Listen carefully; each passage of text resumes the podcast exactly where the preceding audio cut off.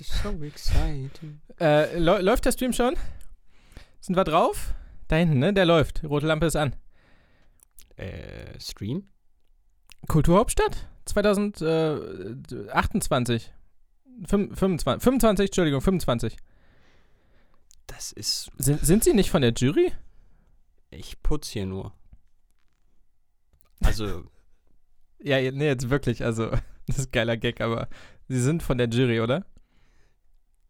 Glauben Sie ernsthaft, am Tag der Verkündung würde ich mich hier im kompletten Putzoutfit mit Samtutensilien hinstellen?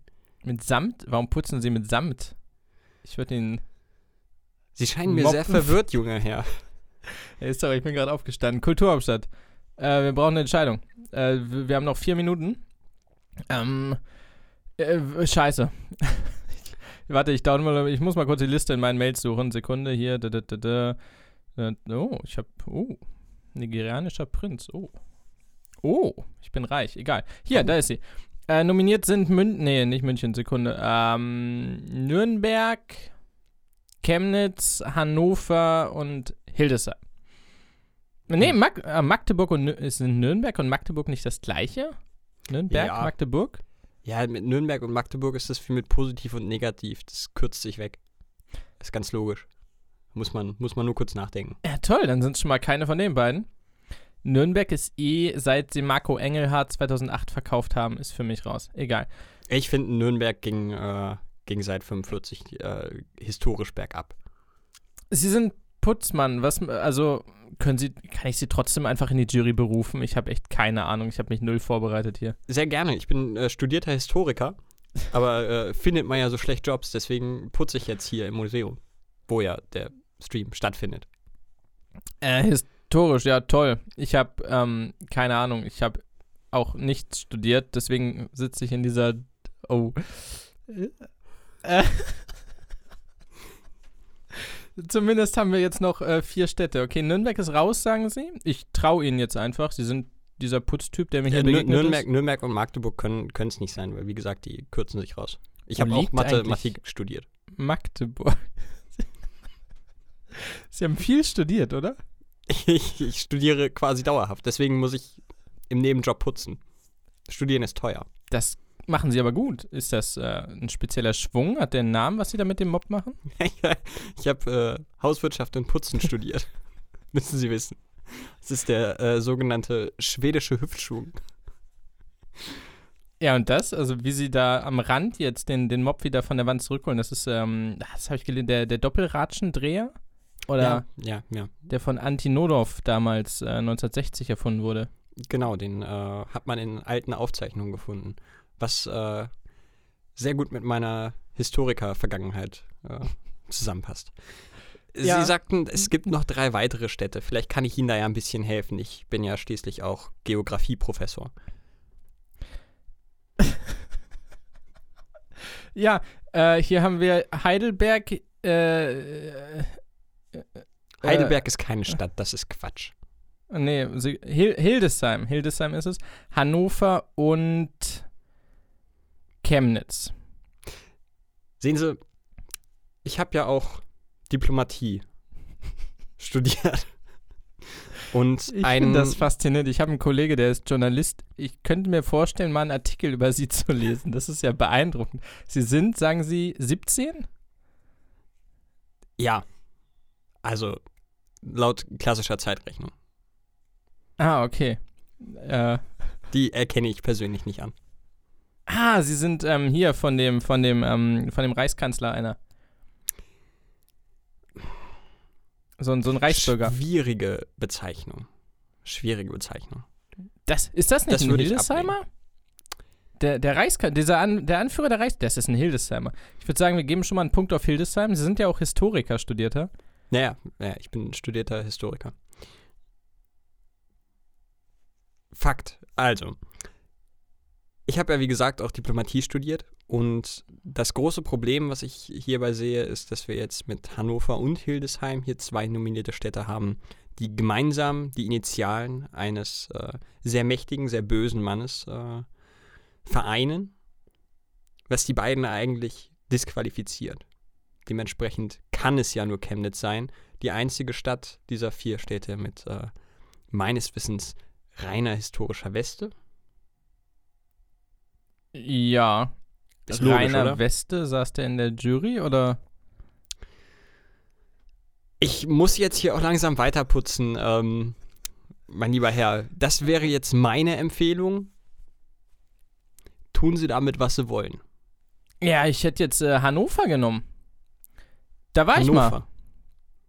Ja, nö, da, da, die haben Man so merkt, dass Sie nicht studiert haben. Das ist ja eklig. Hannover? Stimmt er mit Ihnen? Also, so, jetzt ist aber auch langsam. Machen Sie Ihren Scheiß. Hannover. Komm, ehrlich. Ja, nö, dann äh, würde ich, ähm, ach, wissen Sie was? Wir machen Ene Mene Mu, okay? Ene Mene Miste, es rappelt in der Kiste. Ene Mene Mu und raus bist du.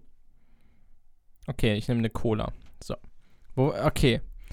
Ähm, Kulturhauptstadt. Was äh, würden Sie von, von Hildesheim halten? Sie sind ja auch äh, studierter Geologe oder was war das? Geografiker.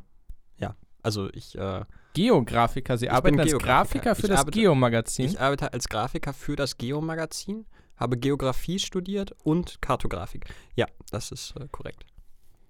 Ja, äh, wenn Sie auch Florist sind, werden Sie ja sicherlich wissen, äh, was so die. Florist. Machen Sie sich nicht lächerlich, wann soll ich denn das alle studieren?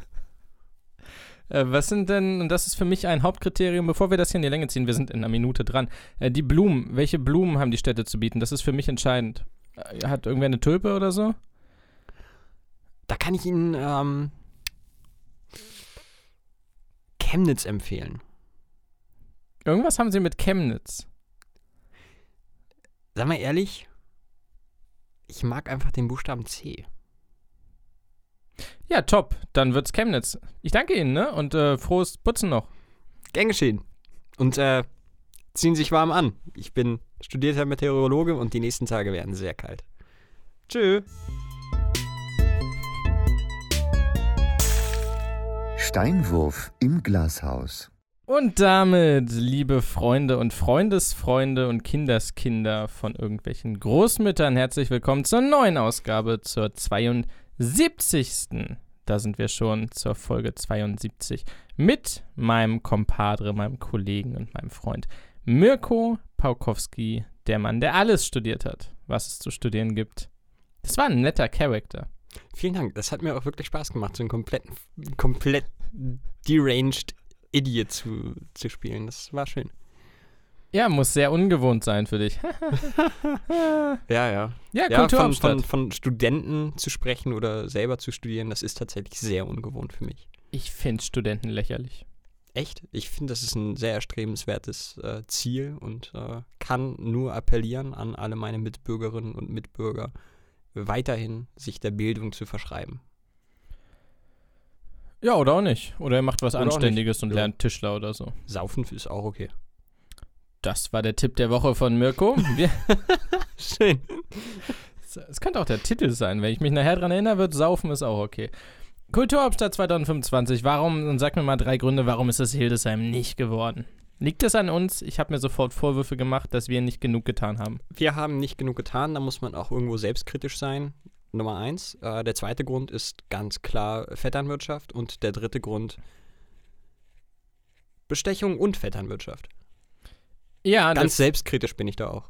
Ah. Da sind die anderen schuld. absolut. Wir sind auch gute Verlierer, will ich sagen. Ja, Ähm, definitiv. Ich habe nur, ein- nur ein paar Hasskommentare abgelassen im Internet. Ja, nee, mein Herz hat nur einen Sprung gemacht, dass es nicht Hannover wurde. Ähm, Chemnitz schade, fast gleich schade, aber irgendwie dann doch besser als Hannover, weil es noch weiter weg ist und mir egaler sein kann. Grundsätzlich würde ich aber sagen, ähm, die Vergabe von Chemnitz, auch aufgrund derer Leistung in der zweiten Bewerberphase und so weiter, ist halt, also die Auswahl ist lächerlich.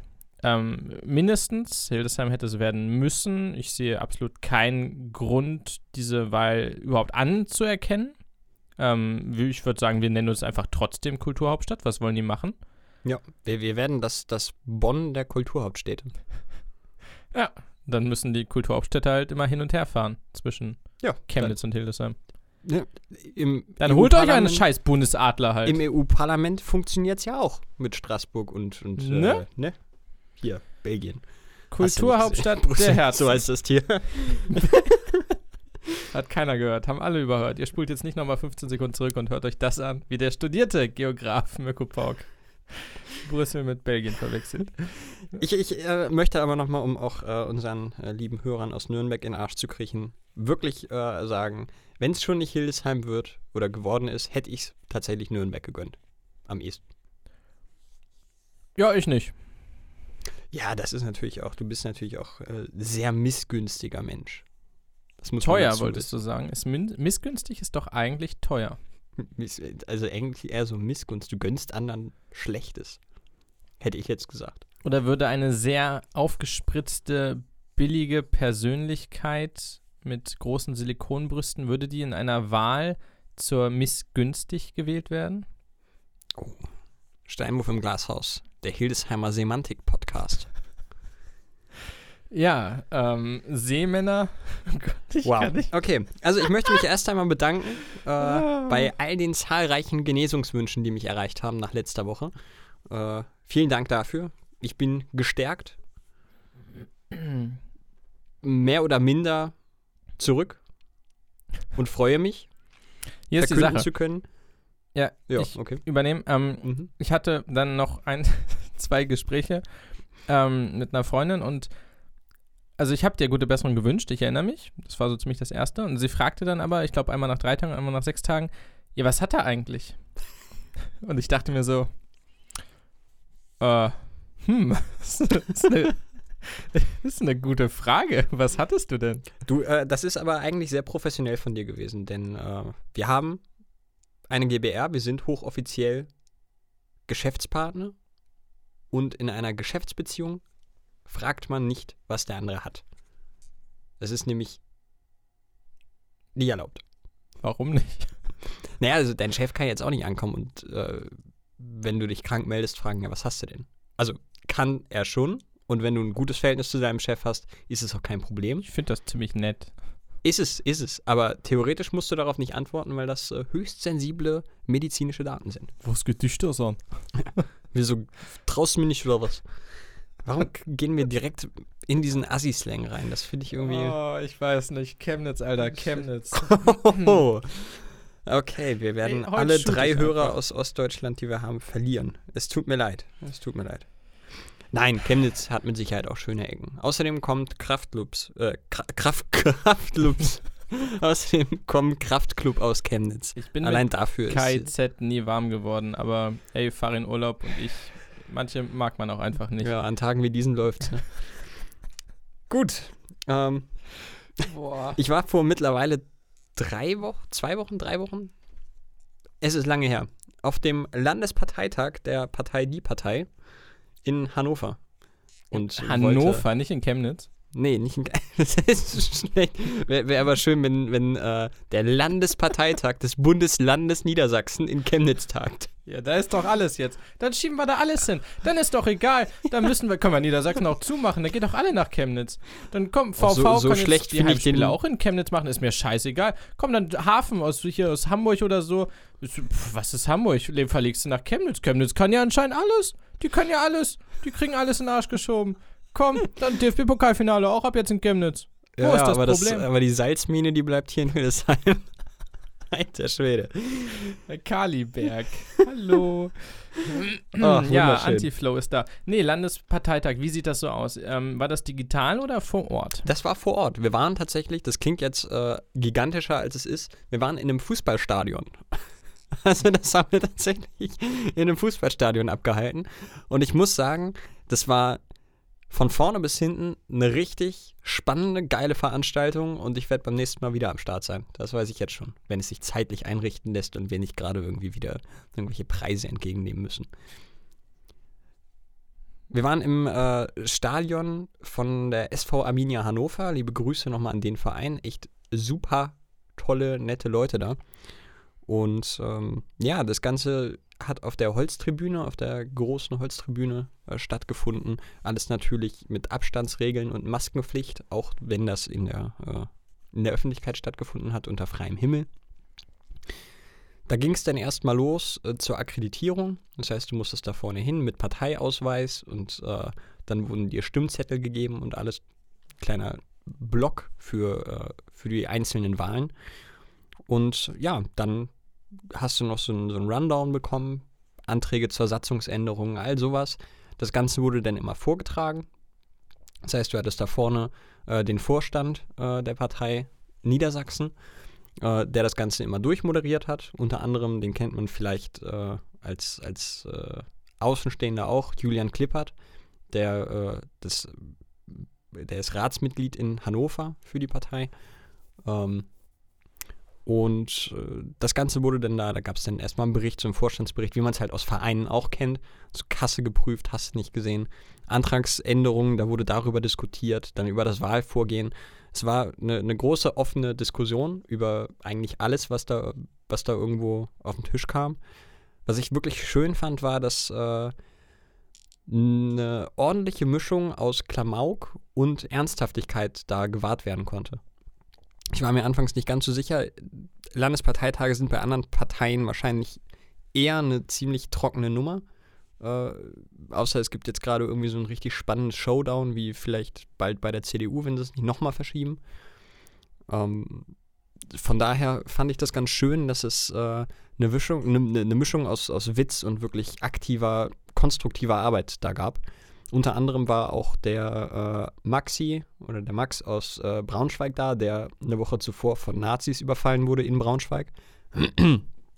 auch da gab es natürlich äh, nochmal ein paar Worte zu. Das war wirklich sehr, sehr spannend, wie äh, hart sich da auch teilweise angegangen wurde, aber alles auf einer professionellen Ebene.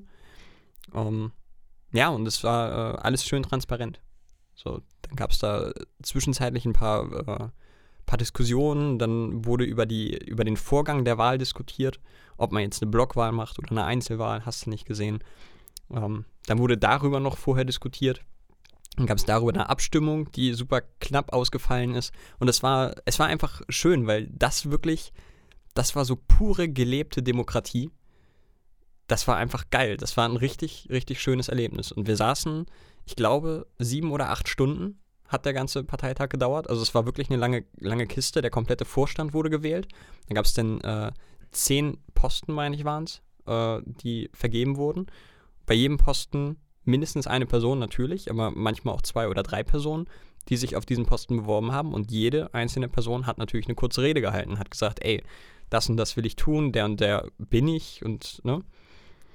Also es ist schon, sehr kleinteilig gewesen, was aber auch sein muss, weil na, Demokratie ist halt kleinteilig. Aber es war wirklich schön.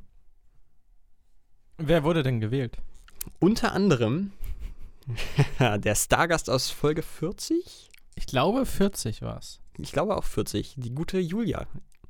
Die ist nämlich nicht nur erste Vorsitzende des Kreisverbands Hildesheim, sondern mittlerweile auch stellvertretende Vorsitzende des äh, Landesverbands. Und wir kannten sie schon, bevor sie groß war. Ganz genau. Das möchte ich gesagt haben. Die wird noch, die wird noch ganz groß. Ich glaub, die ist schon ganz groß, aber die wird noch viel größer. Kanzlerin. Mindestens. Mit, aber Diktatoren. Sehe ich sie. Mindestens. In Chemnitz. Ach, egal. Ja. Weiß ich nicht, ob das so erstrebenswert ist. Also Aber will man das, ist die Frage so. Pro, pro nicht erstrebenswert. Ich werde mal wieder ernst kommen. Das ist ja nicht nur ein Comedy-Format, in dem du mit deiner Wäscheklammer da rumknarzt, sodass es alle hören können. Kann man das hören? oh, das ist ASMR. Und du musst es jetzt aus der Hand legen. Das ist ja. Ich, ich, ich, versuche hier professionell rüberzukommen und dann so was. Ernst. Wir werden ernst. Trinken Schluck. Kein Problem. Zuschauer und Zuhörer haben auch noch Zeit. Das hört halt auch niemand. Ich warte darauf, dass du endlich weitermachst. Corona. Wir müssen über Corona reden. Und nicht nur, keine Ahnung. Nee, äh, es ist krass. Es ist krass. Ich arbeite ja in, in Saarstedt beim legendären Saarstädter Anzeiger, der irgendwann von der Hildesheim Allgemeinen Zeitung gekauft wurde und jetzt der Saarstädter Anzeiger unter der Flagge der Hildesheim Allgemeinen Zeitung ist. Zumindest arbeite ich in Saarstedt, lange Rede, kurzer Sinn. Und Saarstedt ist im Moment absolute Corona-Hochburg in wirklich, wirklich krassem Ausmaß. Das ging in den letzten Tagen hoch. Das begann, das ist einfach mal so ein Schwank aus dem Arbeitsleben. Ich glaube, Anfang der vergangenen Woche bis Mitte der vergangenen Woche gab es die ersten Fälle in Altenheim. Was ein Problem ist, denn da hast du ungefähr eine hundertprozentige Risikogruppenquote. Ist blöd. Dann äh, gab es die großen Tests. Es gibt da drei Altenheime, zwei sind bisher betroffen. Dann wurden, ich glaube, in dem einen 60 Leute festgestellt, im anderen über 40. Klar, ein paar Pfleger auch, das meiste natürlich die Senioren. Äh, in dem einen sind es zum Beispiel alle Dementen, also die gesamte Demenzstation hat Corona. Was insofern äh, schwierig ist, denn du kannst, also Demente behalten keine Maske auf und halten auch keinen Abstand, denn sie können sich das nicht merken. Du kannst Demente natürlich nicht einsperren. Du solltest nie Menschen einsperren, aber bei Dementen ist das nochmal schwieriger, weil, ne, es, äh, da ist man sehr hinterher mit den Rechten und das ist auch gut so. Allerdings können die natürlich auch nicht draußen frei rumlaufen, wenn sie Corona infiziert sind. Deswegen ist das eine ganz, ganz äh, schwierige Situation. Ich habe da jetzt regelmäßig, das ist sehr schön, immer so eine abendliche Konversation mit der Chefin von dem einen Altenheim. Ähm, wir kennen uns inzwischen sehr gut, wir verstehen uns gut. Das macht, das macht fast Spaß in Anbetracht und äh, im Verhältnis zu dem, was da tatsächlich abgeht. Denn das ist sehr, sehr furchtbar alles.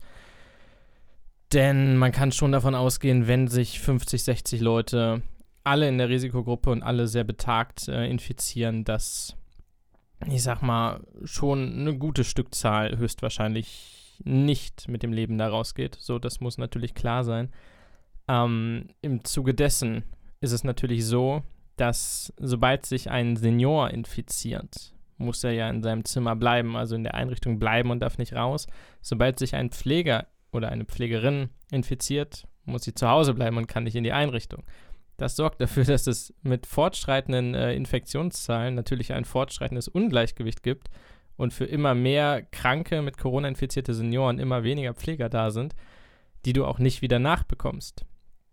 Und das ist so ein bisschen eine, eine Reise ohne Wiederkehr. Also es gibt keine Lösung für dieses Problem. Das darf im Grunde, also es ist jetzt Spekulation auf das Glück, dass sich nicht zu viele weitere infizieren. Es gibt jetzt irgendwie in die Tage nochmal neue Tests und dann wird geguckt, aber das ist eine, eine sehr krasse Situation, die ich so vorher noch nicht hatte mit irgendjemandem. Und ähm, wir versuchen es mal mit so ein bisschen Geigenhumor und äh, es ist ganz, ganz absurd und grausam, denn äh, da werden halt wirklich, wirklich Leute sterben daran. Und natürlich, wenn man von irgendwem Chef ist von so einem Altenheim, dann ist es irgendwo auch unter der eigenen Verantwortung. Klar kann man nichts machen. Du kannst auch keine Corona-Infektion verhindern in dem Sinne. Denn wenn die irgendwo ankommt, kommt sie irgendwo an. So, du kannst nicht alles dicht machen. Klar, brauchst du zwischendurch Essen und sonst was. Und es gibt immer irgendwelche Wege, unter denen so eine Krankheit irgendwo reinkommt. Und das ist, äh, das ist wirklich heavy. Das ist heavy. Inzwischen sind es, glaube ich, in Saarstedt insgesamt über 150 Infizierte. Es kamen jetzt noch ein paar in Schulen dazu im Laufe des Aufnahmetags. Also auch gleich in drei verschiedenen Schulen. Und das wird sich wohl noch so ein bisschen durchfressen. In diesem Sinne tatsächlich von mir die ernst gemeinte Aufforderung, wenn ihr nicht raus müsst, und das sagt ja auch Merkel und das sagen die neuen Lockdown-Bedingungen, wenn ihr im November oder auch jetzt schon im Oktober, wo ihr es nicht mehr hören werdet, wenn ihr nicht raus müsst, dann bleibt drin. Dann besucht mal nicht eure Eltern, sondern macht es vielleicht erst im Dezember wieder und lasst es einfach mal bleiben, setzt eine Maske auf, wenn ihr rausgeht. Und haltet euch dran, denn tatsächlich ist es so, dass da Leute konkret sterben. Und das wird auch in diesem Fall so sein. Dem gilt es eigentlich fast nichts mehr hinzuzufügen. Also, es macht mich wütend, wenn ich drüber nachdenke, dass äh, vieles von dem, was wir jetzt erleben, bei ein Tucken mehr Disziplin hätte verhindert werden können. Ja. Da haben wir jetzt auch äh, eine wunderschöne Diskussion beobachtet, noch vor unserer Haustür quasi, vor der Redaktionshaustür in der Saarständer Fußgängerzone. Die Polizisten patrouillieren da jetzt sehr regelmäßig, gibt eine Maskenpflicht und das kostet übrigens zwischen 100 und 150 Euro, wenn ihr keine aufhabt. Deswegen versucht nicht mal es zu lassen, beziehungsweise sonst habt ihr sehr viel Geld verloren. Andere im Zweifelsfall ihr Leben. Ähm, und da haben sich drei junge Menschen tatsächlich mehr als eine Viertelstunde lang mit zwei Polizistinnen gezopft, warum die jetzt eine Maske tragen müssen. Und das ist äh, über allermaßen lächerlich und erbärmlich tatsächlich. Ich verstehe es aber auch wirklich fundamental nicht diese scheiß Maske ist doch wirklich kein Problem. Also, die ist ja nun wirklich so unmittelbar. Also, das ist überhaupt kein Ding, dieses scheiß Ding aufzusetzen. Ich verstehe es nicht. Da habe ich auch. Will ich auch mit meinem Latein am Ende. Dass man so viel, oder manche Menschen so viel Mühe, so viel Energie in, in den Kampf gegen diese Maske reinstecken? Ich verstehe es nicht.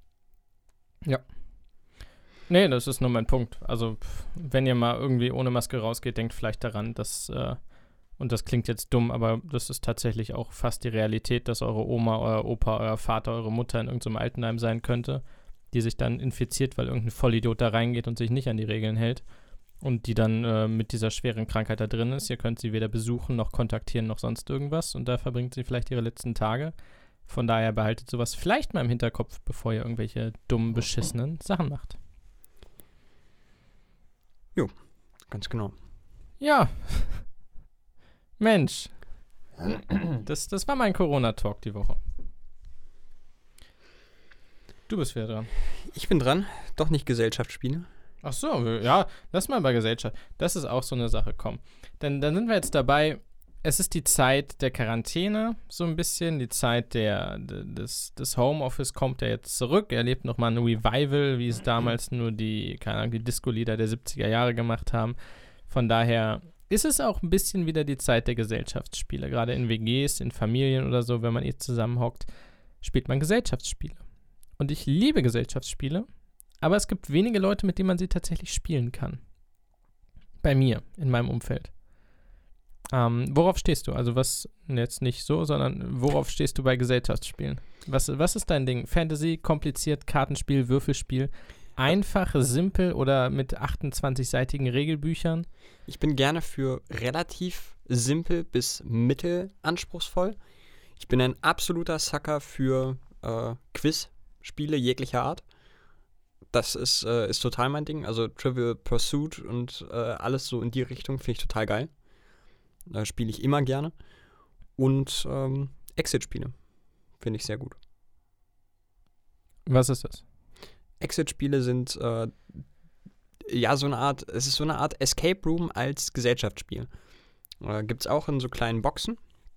Äh, kannst du dir dann holen und da äh, wirst du in eine Situation geworfen, immer mit einer Gruppe von bis zu, glaube ich, vier bis sechs Leute oder so, oder zwei bis sechs, don't know.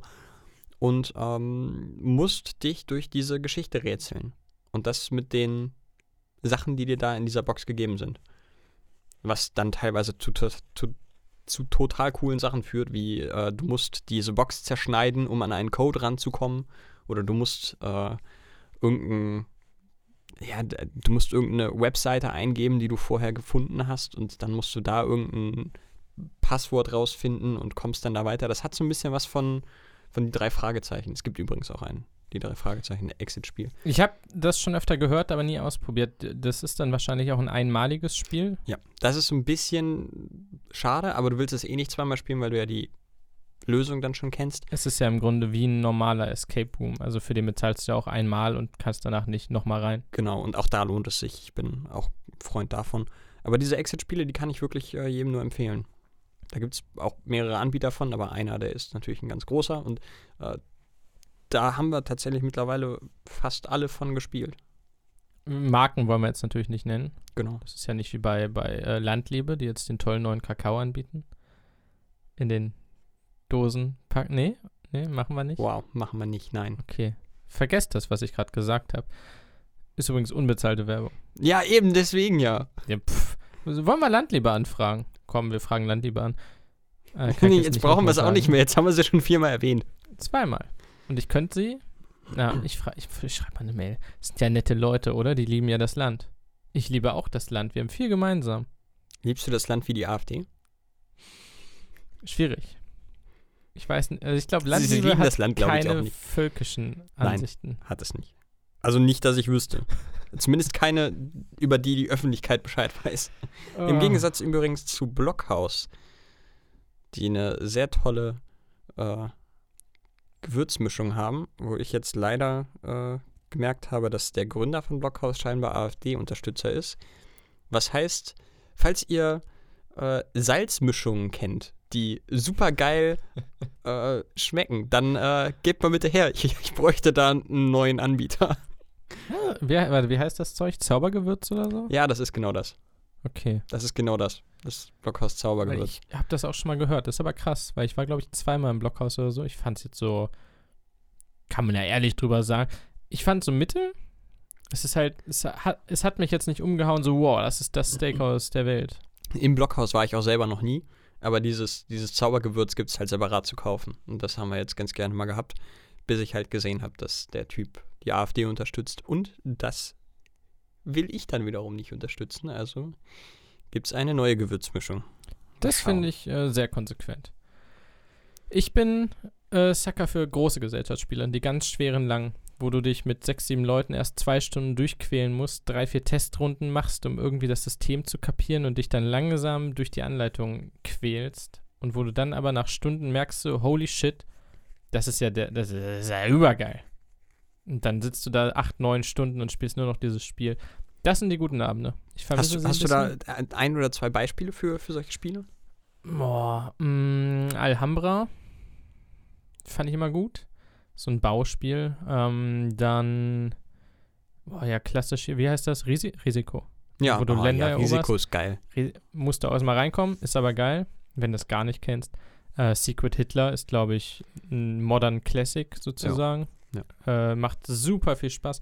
Secret Hitler, wer es nicht kennt, ist so ein bisschen wie äh, Krimi-Dinner von der ganz groben Art her. Also es gibt einen Bösen, das ist der Secret Hitler und man spielt so im weil 39, ne? Ist es doch. Ich weiß es nicht.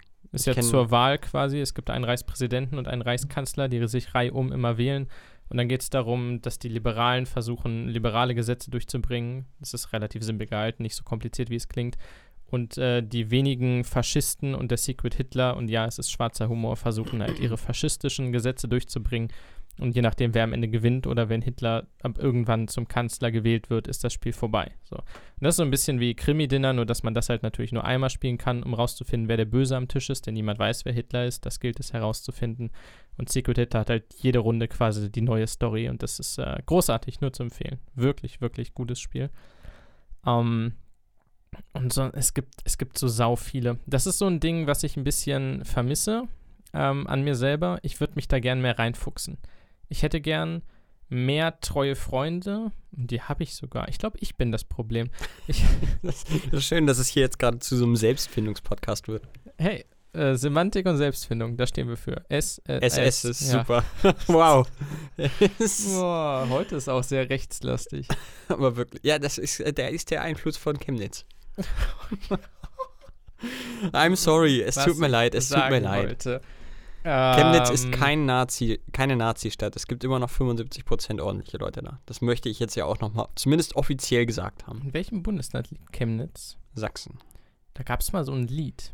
Ich glaube, es hat Jan Böhmermann gesungen. Es hieß Keine Nazis in Sachsen. Nur zu empfehlen. Das hat Einer- aber auch wirklich einen schönen, also es ist ein schönes Lied. Ja, Kannst du nichts sagen. Der kann einfach, der kann Musik.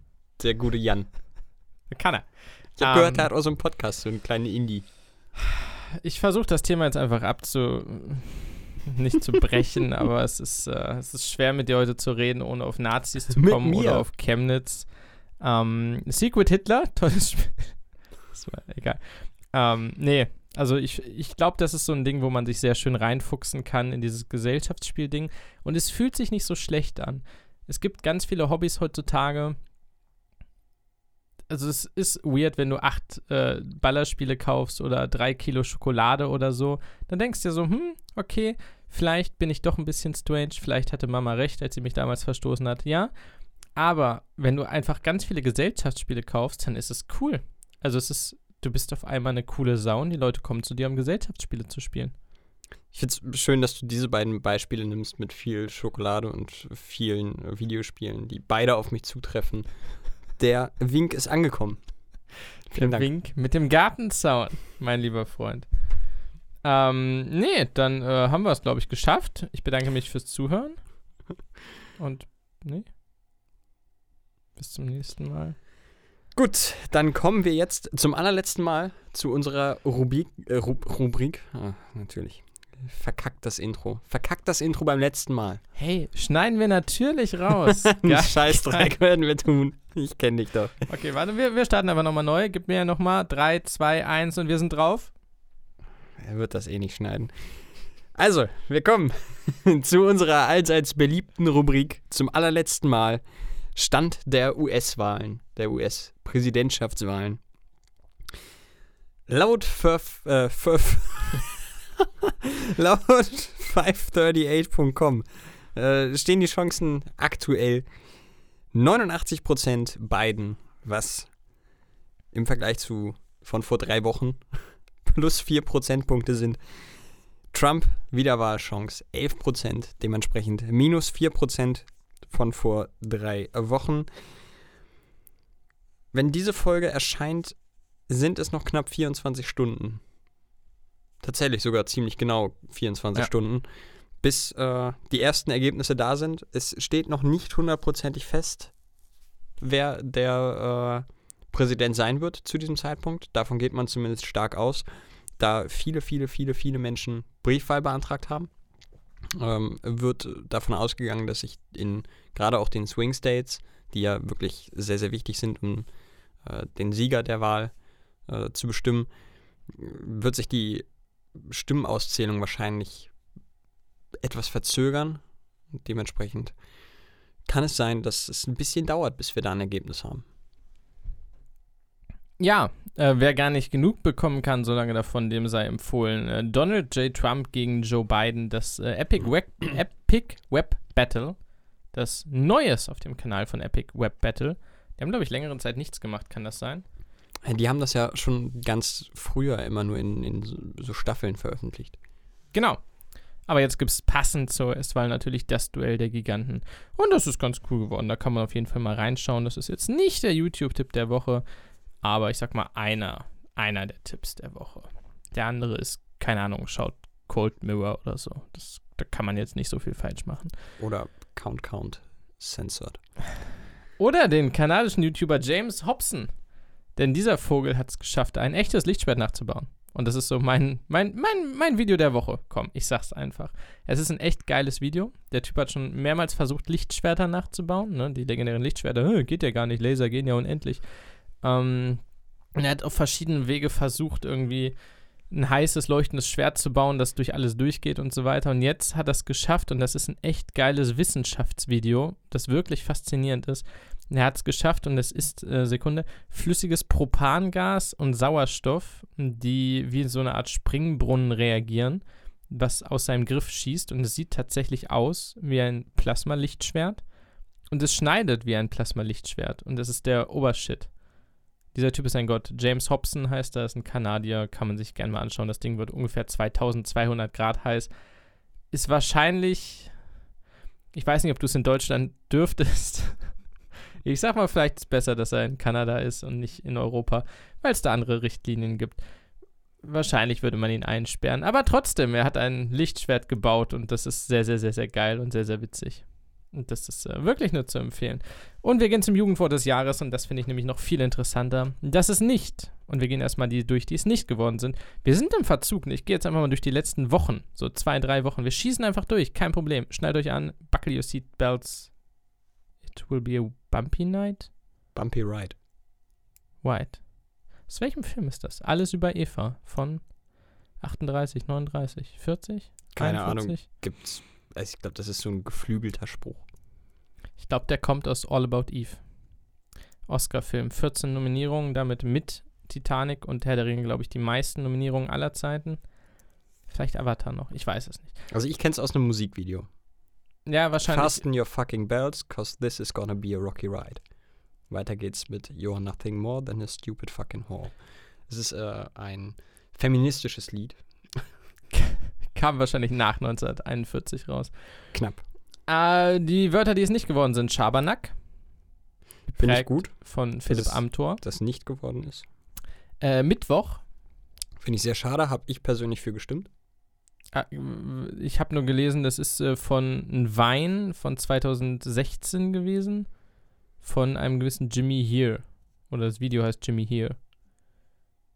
Und da wurde Wednesday irgendwie, ich habe es nicht verstanden. Warum ist Mittwoch Jugendwort des Jahres? Mittwoch äh, kommt, zumindest im Deutschen, ist es wieder groß populär geworden durch Reddit.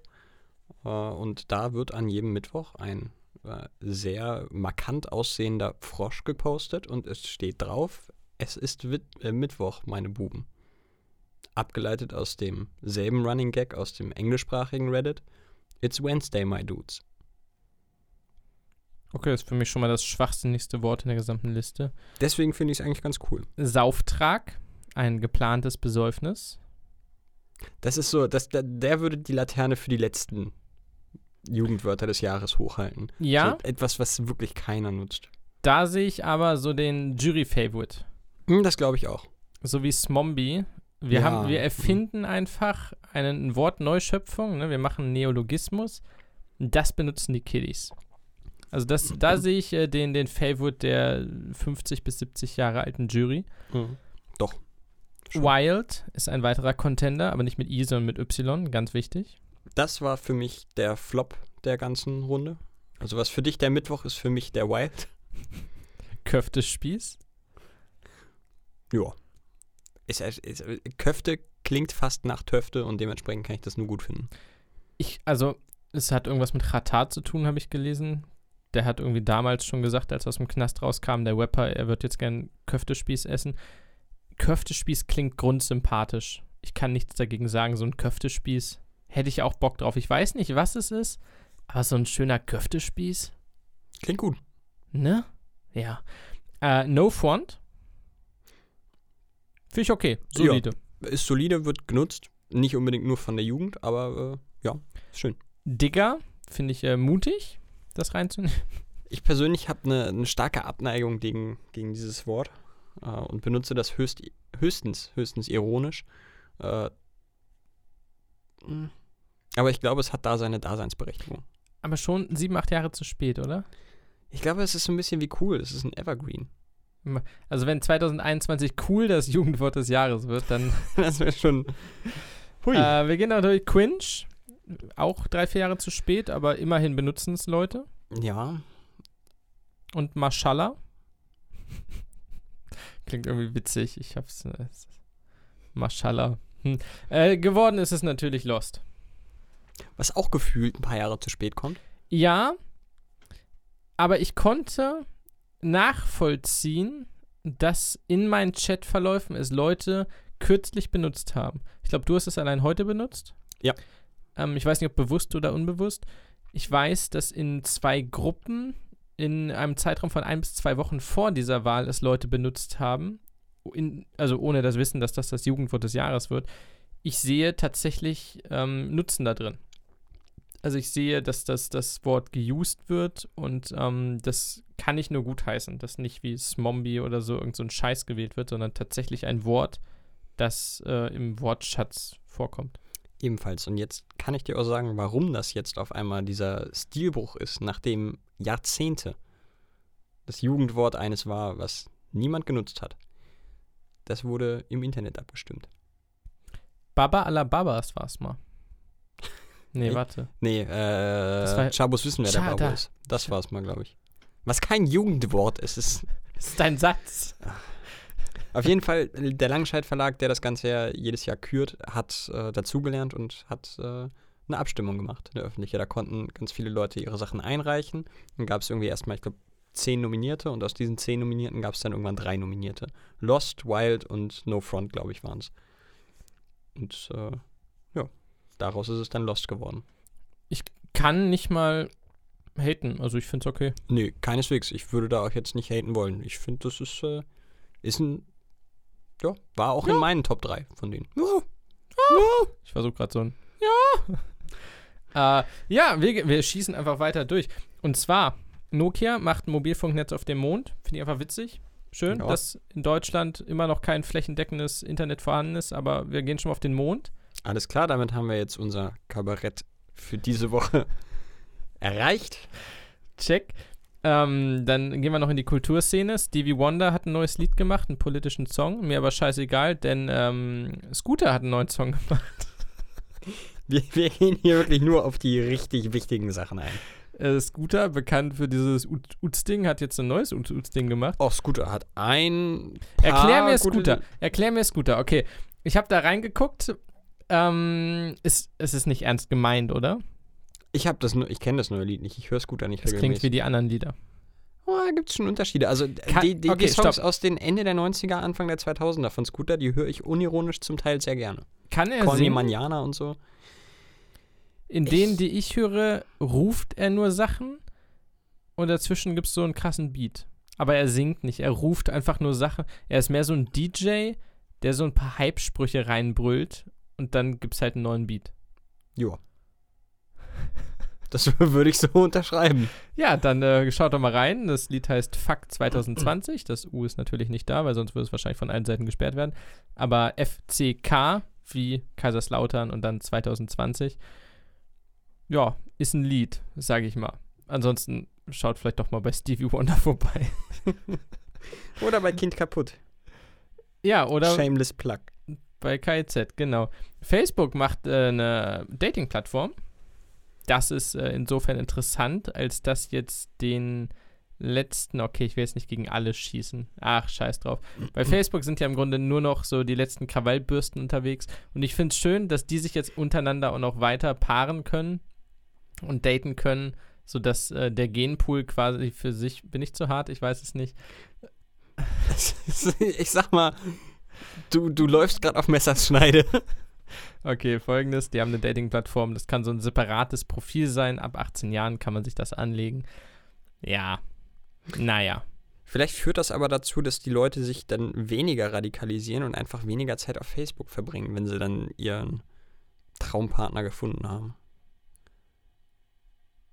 Das wäre auch interessant. Das wäre vor allen Dingen sehr angenehm. Für alle Beteiligten. Tatsächlich für alle. Facebook zerschlagen. Also nicht mal aus wirtschaftlichen oder monopolistischen Gründen. Einfach, Facebook ist scheiße. Es, es ist halt einfach so. Der ISC soll 2021 zurückkehren mit 41 Ländern. Das sind exakt dieselben Länder, die auch in diesem Jahr angetreten werden. Nur sie müssen wohl neue Songs auswählen. Es gibt im Moment vier verschiedene Szenarien, unter denen der ISC stattfinden kann. Vier, äh, wie kann man sagen, Infektionsstufen, je nachdem. Ich glaube, bei Plan D kann das im ganz normalen Stadion stattfinden. Höchstwahrscheinlich nicht. Und bei Plan C, B und A sind es halt, je nachdem, wie viele infiziert sind, gerade wie die Zahlen sind, kann ein Teil ins Stadion gelassen werden oder es gibt ein komplett digitales Event. Naja, äh, finde ich cool. ESC ist immer, ist manchmal was wert. kann aber auch mal witzig sein.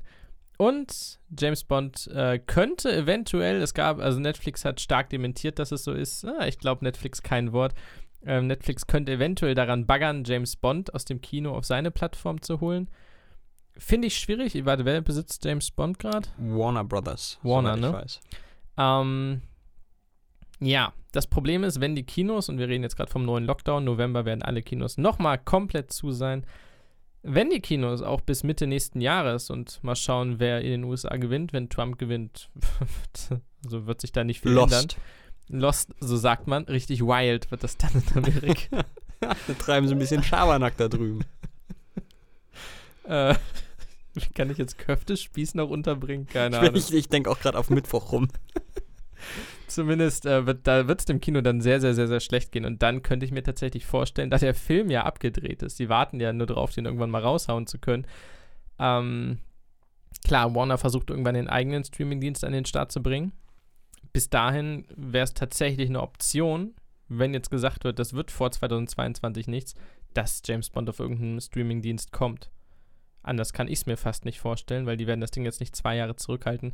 Das wiederum wäre, glaube ich, ähm, und wir haben es schon dreimal gesagt, aber der, der, einer der letzten Sargnägel für das Kino. Ähm, klar werden nicht alle Kinos sterben und ein paar werden überleben und so, aber für das Kino, wie wir es kennen, so als der Ort, wo tatsächlich solche Filme laufen, James Bond, Star Wars, die ganz großen Dinger, äh, das wäre ein immens harter Schlag, weil James Bond so ein bisschen der, der Hoffnungsschimmer ist, der vor sich hergeschoben wird, um irgendwann falls man wieder an den Start gehen könnte, so diesen Film zu haben, in den die Leute gehen können. Das wäre ein harter Move. Ja, mit, mit James Bond steht und fällt ganz vieles. Also wenn es äh, irgendwann den nächsten Anlauf im Kino gibt und es da floppt, dann ist, glaube ich, Sense für viele. Andersrum, wenn es äh, tatsächlich auf Netflix kommen sollte und es da auf einmal ein bahnbrechender Erfolg wird, wäre das auch wieder ein Sargnagel für viele. also auf der anderen Seite könnte das natürlich, wenn es tierischer Flop werden würde, äh, wiederum Hoffnung stiften für Kinos, Kinobetreiber. Glaube ich aber nicht. Befürchte Aber egal. auch. Und dann gehe ich in meinen letzten, bevor wir zu den Serien-News kommen. Und zwar gibt es einen äh, Die Hard Kurzfilm. Ist schön, weil wir gerade auf Instagram die Abstimmung hatten zu Stirb langsam, der den Paten einfach geplättet hat. Das habe ich so nicht erwartet. Ich danke nochmal allen, die da abgestimmt haben. Ich kann es nachvollziehen, ich hätte es aber auch nicht erwartet. Es gibt einen Kurzfilm, einen, einen, einen neuen Kurzfilm, Stirb langsam. Ich weiß nicht, hast du ihn gesehen? Nee. Er war sehr, sehr, sehr, sehr witzig. Es ist ein Werbespot. Es gibt nämlich eine Autobatterie, die heißt Die Hard. Das ist der Name der Autobatterie. Und ich glaube, der Film geht zwei, drei Minuten oder so. Man hat einen Bruce Willis, der nochmal richtig Bock hat. Und es ist eine stupide kleine Actionhandlung in diesen zwei, drei Minuten. Aber sie holen ein paar One-Liner raus. Der Typ, äh, er heißt Devereaux White. Das ist der, der Limousinenfahrer aus dem ersten Teil, der ist dabei. Der kann Bruce Willis in Sicherheit bringen, nur weil er diese Die Hard Autobatterie hat und dann mit dem Auto wegfahren kann und so weiter. Es gibt Explosionen, es gibt Schießereien. Äh, wenn ihr zwei Minuten Zeit habt, ich bitte euch, gebt ein Die Hard Kurzfilm, Werbespot, Ad oder so. Das Ganze wurde übrigens bei äh, Green Bay gegen Tampa Bay in der Werbepause gezeigt in den USA Uh, und war da ein phänomenal äh, bemerkenswert beliebter Spot. Und das kann ich nur empfehlen. Also, wie gesagt, Bruce Willis ist dabei, Devoreaux White, ich glaube, ein Bösewicht auch noch aus dem ersten Teil. Es macht Spaß. Es sind zwei Minuten für einen kurzen Schmunzler und ein bisschen gutes Gefühl. Gönnt euch das. Und mit diesem Gönnen gehen wir jetzt in den ersten Block. Und der heißt Serien-News. Und deswegen sage ich Jan ab. Und was hatten wir gesagt? Pump up the jam. Pump up the jam.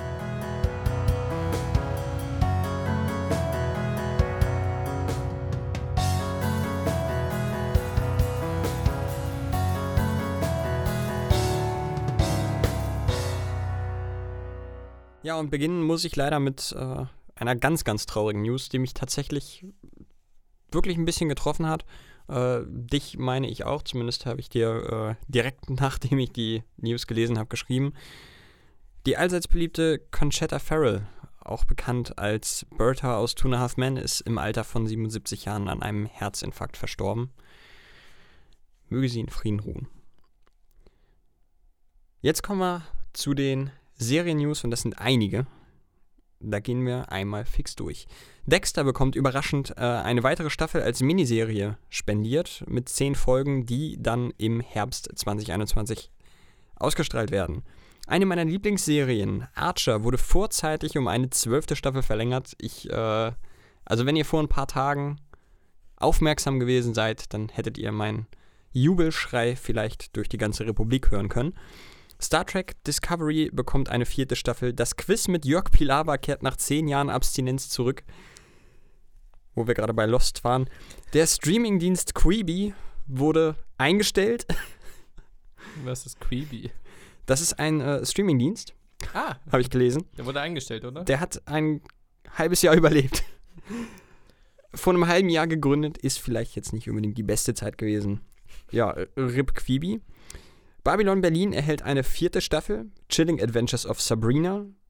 Äh, da ist die vierte Staffel fertig abgedreht. Die kommt am 31.12. auf Netflix.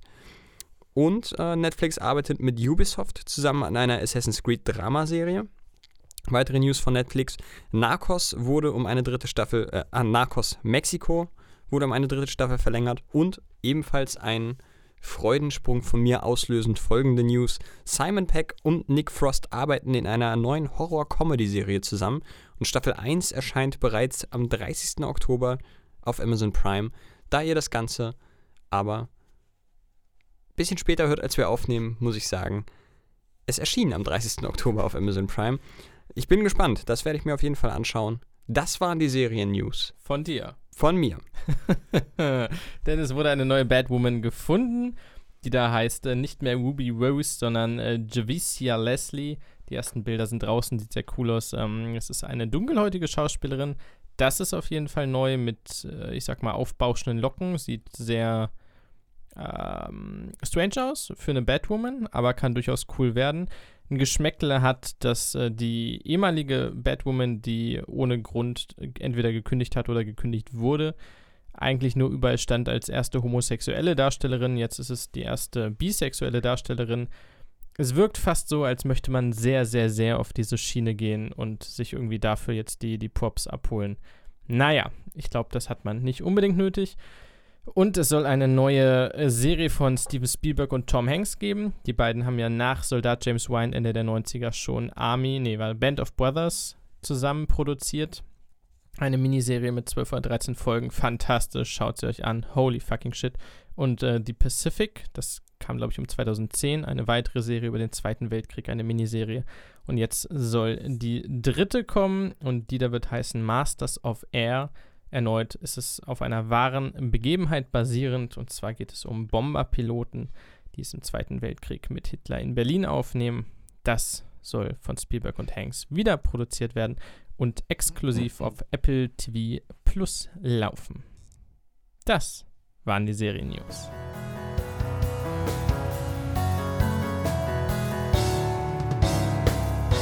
Ja, zwei Sachen noch. Ähm, einmal Conchetta Farrell, Crazy Shit. Äh, ich glaube, auch Zauberstäbe kurz mal nach oben. Ähm, fast eine dankbare Rolle, denn ich glaube, also klar, sie hat es phänomenal gespielt in dieser Serie, wo eigentlich sowohl Alan als auch Charlie, also natürlich die Darsteller davon, äh, so ein bisschen die Szenen für sich äh, gestohlen haben, hat sie einfach jede Szene der beiden gestohlen mit vermutlich den besten One-Linern in diesem Jahrtausend zumindest in den Top 5 davon, was Seriencharaktere angeht. Da saß fast jede einzelne Dialogzeile. Ja, definitiv. Also ich glaube, eine der, der herausragendsten Comedy-Charaktere äh, der letzten zwei, drei Jahrzehnte. Ja, ein bisschen echt, Gänsehaut. Das ist echt traurig. Äh, und B, Assassin's Creed. Na, hoffen wir mal, dass das Ganze besser wird als der Film mit Michael Fassbinder. Ich bin aber sehr gespannt und tatsächlich auch ich bin leicht optimistisch, da Netflix da seine Finger im Spiel hat. Und das Interessante oder Ironische daran ist, dass es meistens besser wird bei Netflix, weil die eben im Schaffungsprozess der Serien und Filme eben nicht ihre Finger im Spiel haben, sondern die Leute einfach machen lassen. Deswegen bin ich da leicht optimistisch. Ich möchte Adam Sandler sehen. Als Enzo. Wie heißt der? Ezio. Ezio Auditore. Bitte, Adam Sandler. Und Rob Schneider vielleicht. Ach, lassen wir das Thema. Rob Schneider bitte nur, wenn er, wenn er von Ezio abgestochen wird. Das Spider-Verse is happening. Spider-Verse, ich will ganz kurz darauf eingehen, weil wir es vor ein, zwei Folgen mal hatten. Ähm, Gab es ja, wie gesagt, als Animationsfilm Spider-Man in New Universe mit Miles Morales, den dunkelhäutigen jungen Kinder-Spider-Man. Ähm, da war es ein Animationsfilm, wo die anderen Spider-Man aus ganz vielen Universen zu ihm kamen und alle zusammen gekämpft haben. Jetzt soll das Ganze in realer Fassung kommen. Grund dafür ist Doctor Strange, der so ein bisschen die Rolle von Tony Stark übernehmen wird in dem MCU. Also er wird die Mentorenrolle für Spider-Man, für Peter Parker übernehmen. Der kann ganz viel mit Dimensionen, Portalen, blubbeldiblab, denkt euch eine Story aus, scheißegal.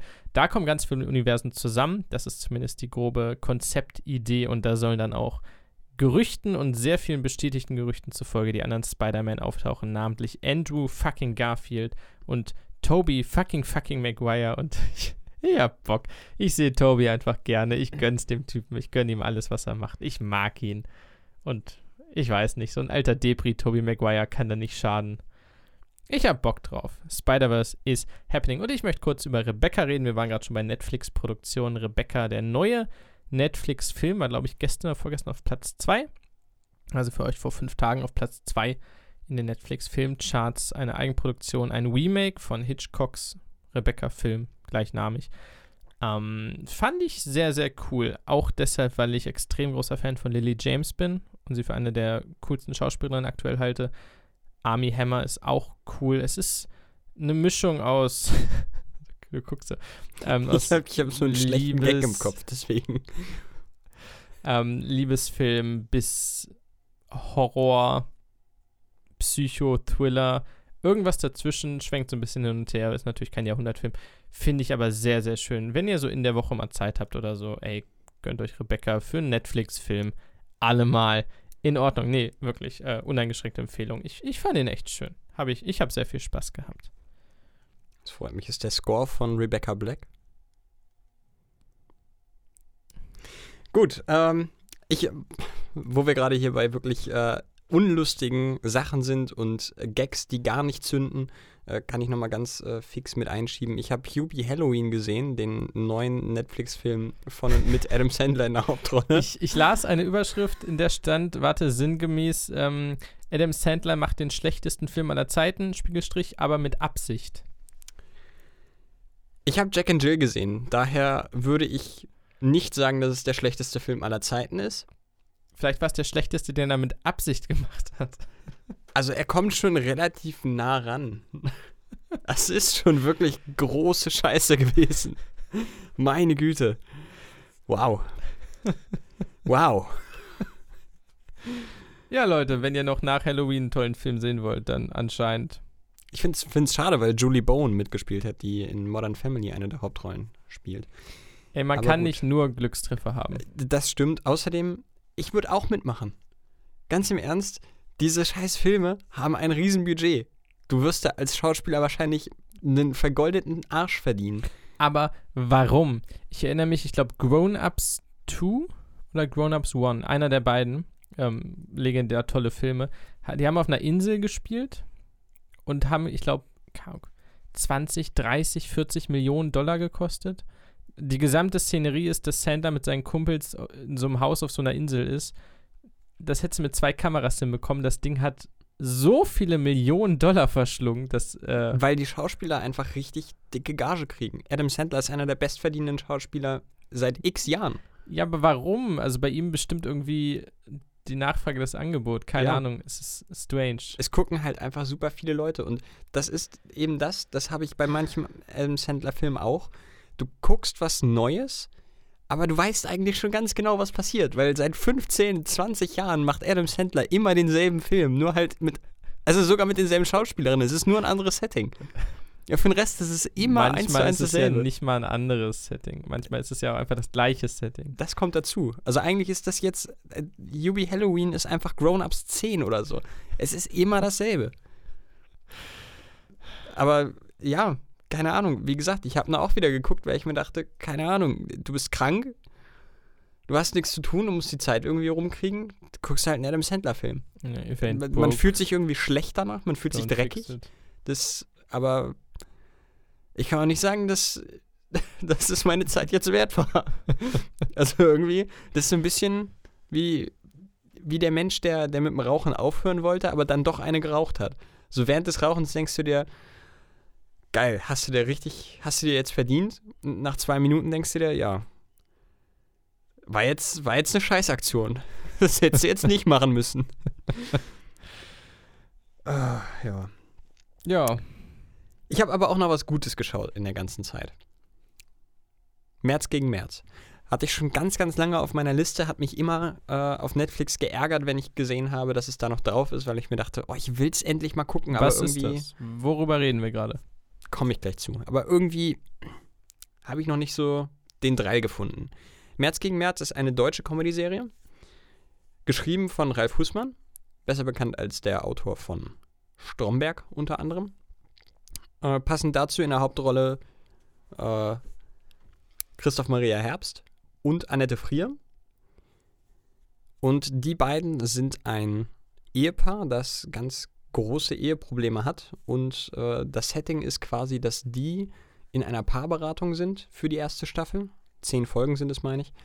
Und ähm, versuchen oder auch ja, mehr oder minder versuchen, ihre Ehe wieder auf Kette zu kriegen. Und die beiden haben einen Sohn und arbeiten in derselben Firma. Von der, äh, von Annette Frier, der Vater, der hat die Firma gegründet. Ihr Ehemann, Christoph Maria Herbst, ist aber Geschäftsführer dieser Firma. Während die beiden kriseln, ist, äh, birgt Konfliktpotenzial. Ich fand's wirklich gut. Das war eine tolle Serie. Das war sehr kurzweilig. Es war äh, schön geschrieben. Es sind tolle Charaktere. Ist einfach gut gemacht. Das ist jetzt kein, kein Überflieger, wo du sagst, um Gottes Willen, die haben Comedy revolutioniert. Wäre aber auch Schwachsinn, das zu verlangen. Das ist tolle Unterhaltung. Das ist wunderschön geschauspielert. Es sieht gut aus. Es ist lustig. Bitte mehr davon. Ja, kann ich, äh, ja. Ja. Ja, schön. Ja, fein. März gegen März. Ich dachte dann irgendwie an Friedrich Merz oder so, deswegen war ich sehr irritiert. Hat mich anfangs auch irri- irritiert, zumindest äh, der Name. Aber März gegen März ist tatsächlich einfach, äh, ja, das Ehepaar März, das ein bisschen gegeneinander steht. Ist schön. Apropos gegeneinander, auch Filme stehen hin und wieder gegeneinander. Und deswegen kommen wir jetzt zu unseren Filmnews. Hat keinen Sinn ergeben. Pump up the Jan.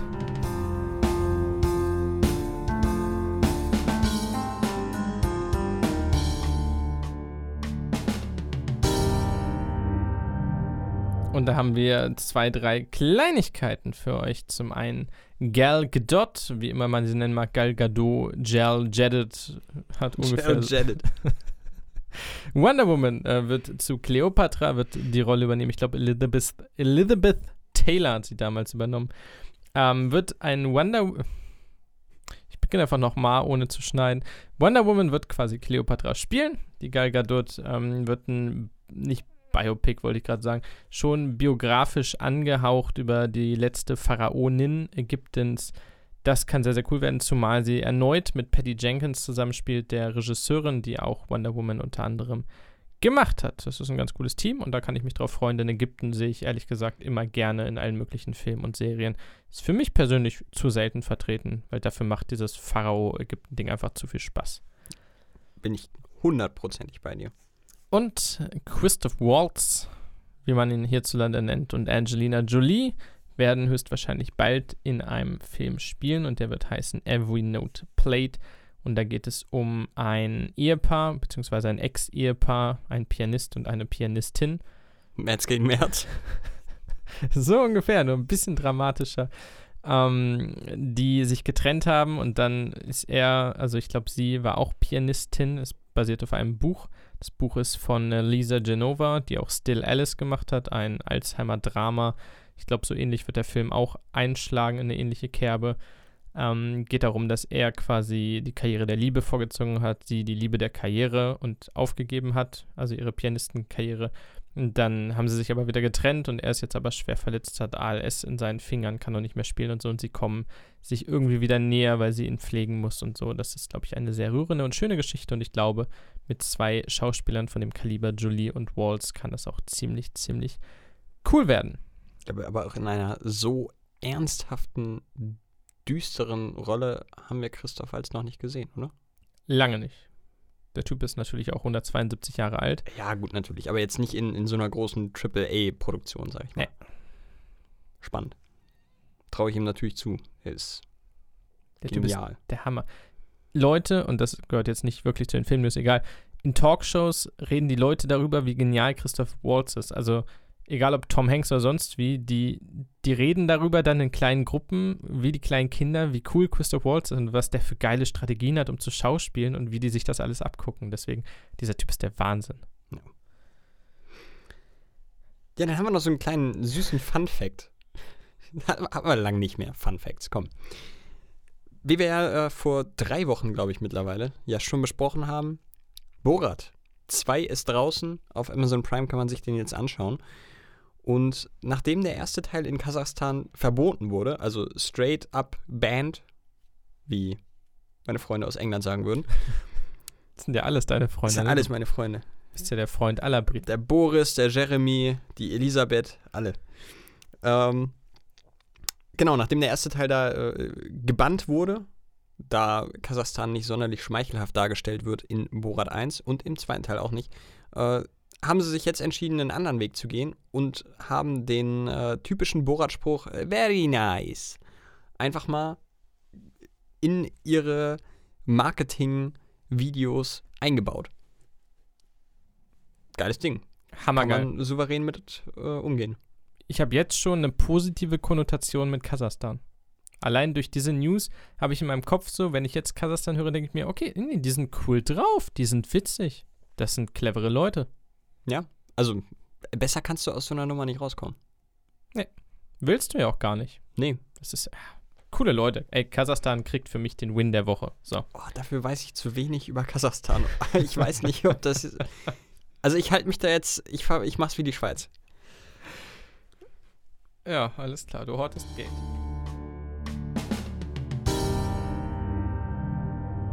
Ja, ich würde in den Trailer-Talk gehen. In meinen persönlichen Trailer-Talk, denn du schaust eh keine Trailer. So, ich ziehe einfach die Trailer durch. Es sagt er und ich habe in der Vorbesprechung sogar gesagt, ey, zu dem Trailer, den du besprechen willst, kann ich sogar was sagen. Lässt er mich hier einfach die Klippe runterfallen. Drei Unfassbar. Stück, die ihr euch anschauen könnt, parallel davor oder danach auf YouTube. Der eine ist The Midnight Sky mit George Clooney, George Clooney, wie man ihn hierzulande nennt. Ja, ist ein Trailer. Ich bin ganz ehrlich, ich glaube, der Film wird deutlich besser als der Trailer. Es ist ein äh, Film, der kommt am 23. Dezember auf Netflix.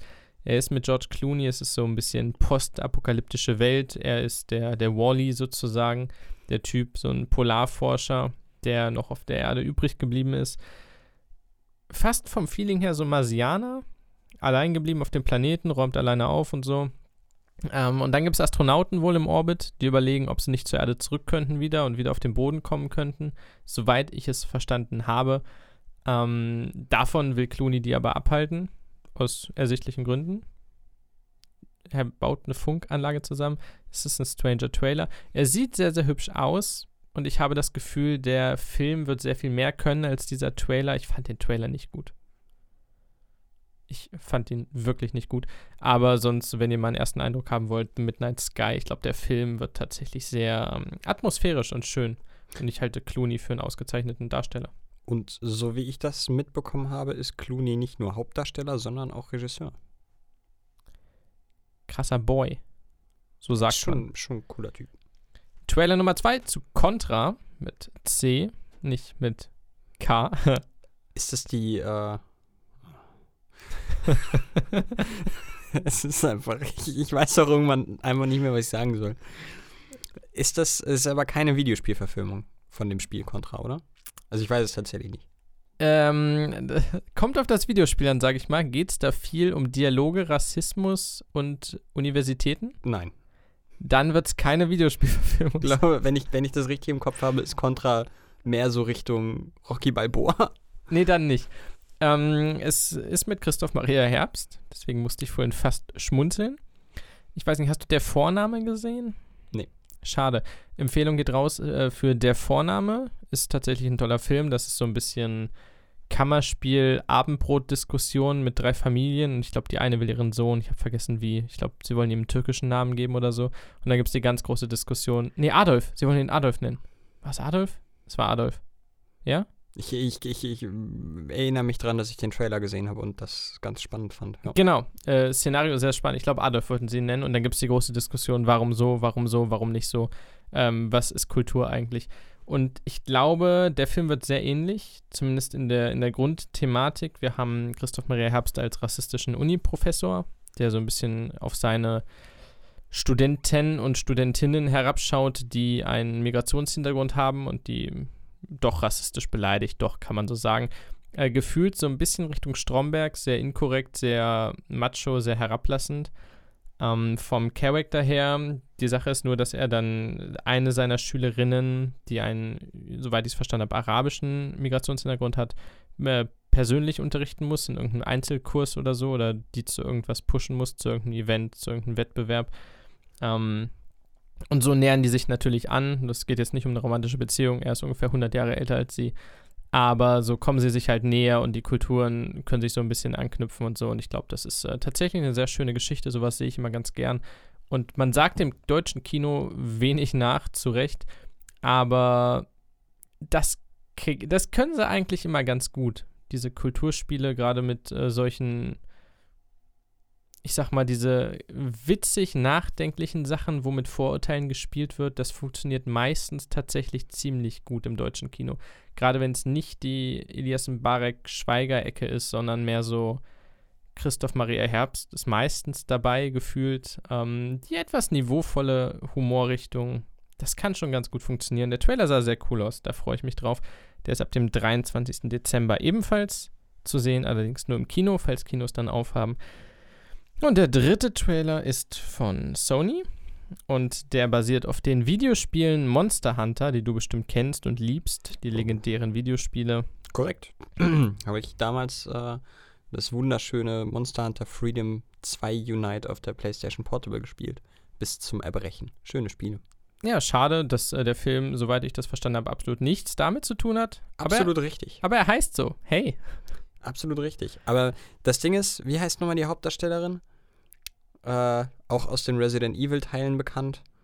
Mila irgendwas? Mila Jovovich, genau. Wenn du, das ist so ein bisschen wie mit Uwe Boll. So Mila Jovovich und Uwe Boll in Verbindung mit irgendwas, was Videospiele angeht, steht schon unterm schlechten Stern. Ja, Also die Resident Evil Teile mit ihr waren halt auch nicht so wirklich, also das mögen ja vielleicht als, als Filme an sich gute Filme gewesen sein. Das kann ich nicht beurteilen oder kann ich schwer beurteilen. Aber die haben halt mit dem Videospiel nicht so wirklich was zu tun außerhalb des Namens. Und bei Monster Hunter das so zu amerikanisieren, dass du anstelle der klassischen Waffen, wie sie bekannt sind, einfach Schusswaffen nimmst, ist schon ein bisschen daneben. Also, mh, kurze kritisch. Erklärung, die US Army ist irgendwie in Irak und kämpft dagegen riesige Godzillas oder so. Also die, die, die äh, Monster, so wie ich sie gesehen habe, sind zum Teil original daraus genommen und die sehen auch wirklich gut aus. Und ich muss ehrlich sagen, so einen full Hollywood gerenderten Ratalos zu sehen, das, das hat bei mir schon Freude verursacht. Das sah wirklich geil aus. Das hat mich auch wirklich gefreut. Aber dass sie denn da anfangen müssen, wieder mit Waffen rumzuballern und da so eine Art Transformers nur halt mit mythischen Wesen zu machen, Auf dem. Level hätte ich es einsortiert. Ähm, Transformers, Godzilla, Pacific Rim, Tomb Raider, was immer es gab. Ein komplett solider, belangloser Actionfilm, den man sich gut an so einem Mittwochabend mal geben kann. Punkt. Ja, ich, das denke ich auch, dass es so in die Richtung geht. Was ich schade finde, weil du aus Monster Hunter schon ein bisschen mehr rausholen kannst. Aber ich sag mal, denkt dir eine Überleitung zum Masken aus. Ich habe auch keine mehr. Ja, also eine Maske würde ich auf jeden Fall ganz gern. Nee, komm. Du hast ja, äh, hast ja schon auf jeden Fall den großen Punkt gesagt. Äh, The Masked Singer ist losgegangen. Leider konnten wir ja krankheitsbedingt letzte Woche nicht direkt schon über die Biene berichten, die rausgeflogen ist und für große Wellen gesorgt hat. Staffel 3 äh, hat begonnen und das erste, was aufgefallen ist, worüber wir hier natürlich schon Wochen vorher berichtet haben. Die Jury ist eine andere als äh, bekannt. Sie besteht dieses Mal wieder einmal äh, aus äh, einem wöchentlich wechselnden Mitglied.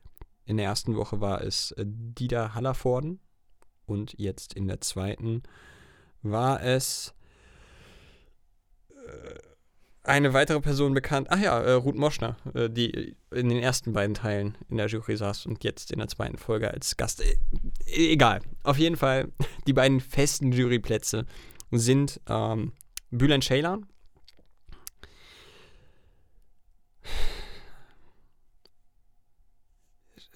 Ich habe nichts gegen den, aber Ich will den aber auch nicht ist- sehen. Er ist auch nicht, also der ist nur so begrenzt lustig.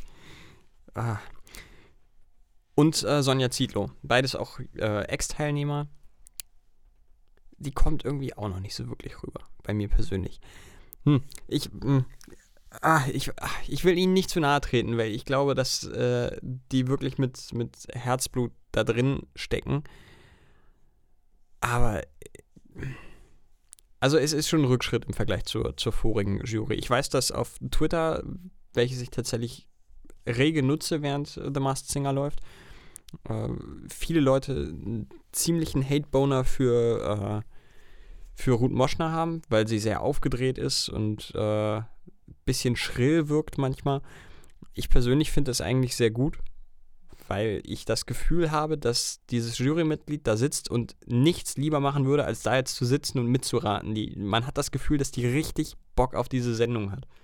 Und das überträgt sich für mich auch äh, auf den Zuschauer. Ist nicht so, dass man jetzt bei, bei den beiden neuen Jurymitgliedern nicht das Gefühl hätte, dass sie äh, da, da keinen Bock drauf haben oder dass, dass, dass sie irgendwie desinteressiert wirken. Aber es ist schon Qualitätsabfall. Ja, hier gibt es dann natürlich wöchentlich wieder das Update, wer. Äh, nee, zweiwöchentlich wieder das Update. Äh, Qualitätsabfall ist auch gut. Ich stelle mir so wirklich wertvollen Inhalt eines Mülleimers vor. Wow. Das ist schön. Du malst mit deinen Worten. Ähm, ja, äh, zweiwöchentlich wird es hier das Update geben, wer denn wieder rausgeflogen ist. Und das erste zweiwöchentliche Update bekommt ihr jetzt. Die Biene ist rausgeflogen, das war Veronika Ferres und der Hummer ist geflogen, das war Jochen Schropp. Schrobby, die alte Krokette. Schrobby. Ja, The Masked Singer Staffel 3, ich freue mich. Und von maskierten Sängern kommen wir kurz zu maskierten Soldaten im Weltraum. Nee, im, äh, ich, ich dachte, ich hätte irgendwo was eingefügt, dass ich über die erste Folge von Mandalorian rede, aber ich habe nichts gefunden. Falls ihr irgendwo in dieser Folge ein, eine Überleitung entdeckt, die nie beendet wurde, ja, dann wird es diese sein. Aber freut euch, denn ich kann wenigstens jetzt drüber reden. Äh, das Embargo ist quasi gefallen, die Folge ist released. Wir hören den Mandalorian und wir sehen den Mandalorian. Die zweite Staffel ist ab sofort auf Disney Plus verfügbar. Und die erste Folge heißt Der Marshall. Und der Marshall geht richtig, richtig ab. Keine Angst, hier werden jetzt keine großen Spoiler kommen. Aber natürlich werde ich über die Folge in Ansätzen reden, sodass ihr, wenn ihr komplett spoilerfrei rausgehen wollt, ein paar Minuten vorspulen müsst. Der Mandalorian ist wieder mit äh, Baby Yoda unterwegs, dem, dem Child, und sucht jetzt nach seinen Gefährten, denn die, die, die Rüstungs-Mandalorian, die seine Rüstung gemacht hat, von der Death Watch, zumindest so das Logo über ihrem Schmiedesaal, ähm, hat, ihr, hat ihm gesagt, er soll nach seinem Volk suchen und beziehungsweise erst nach seinem Volk suchen und dann Baby Yoda zu dessen Volk zurückbringen, was die Jedi sind, zumindest nennen sie es, äh, diese altertümliche Bande von Zauberern. Ein bisschen weird, weil er ja immerhin in den Klonkriegen geboren wurde und da die Jedi in ihrem Prime waren, das ist jetzt nicht tausend Jahre her, die kann man schon kennen. Aber naja, wir beginnen in einer wunder wunderschönen kleinen Kneipe, wo ein Ring aufgebaut ist. Wer Wrestling mag, wird sich willkommen fühlen, denn da kämpfen zwei gamoranische Wachen, die man aus Jabba's Palast kennt. Die haben so quiekende Schweinsgeräusche, falls ihr Lego Star Wars gespielt habt. Und die kämpfen mit Vibro-Äxten gegeneinander und machen auf Wrestling Moves. Das sieht sehr, sehr lustig aus und ist so ein bisschen Ach, es, es fühlt sich mehr an wie Episode 4. Das war ja schon in der ersten Staffel das große Ding. Vielleicht auch, weil da das Budget noch nicht ganz so hoch war.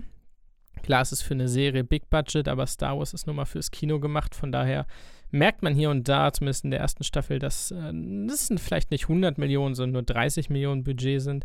Nichtsdestotrotz kann die zweite Staffel sagen, wir scheißen drauf, wir ziehen die Spendierhosen an und wir legen richtig los, denn gleich nach der Bar geht es nach Tatooine, nach unserem geliebten Tatooine, aber nicht nach Mos Espa, sondern in einen anderen Raumhafen, in eine Siedlung. Es ist kein Raumhafen, es ist mehr ein Dorf, das damals ausgelöscht wurde. Es ist das dritte neben Mos Eisley und Mos Espa.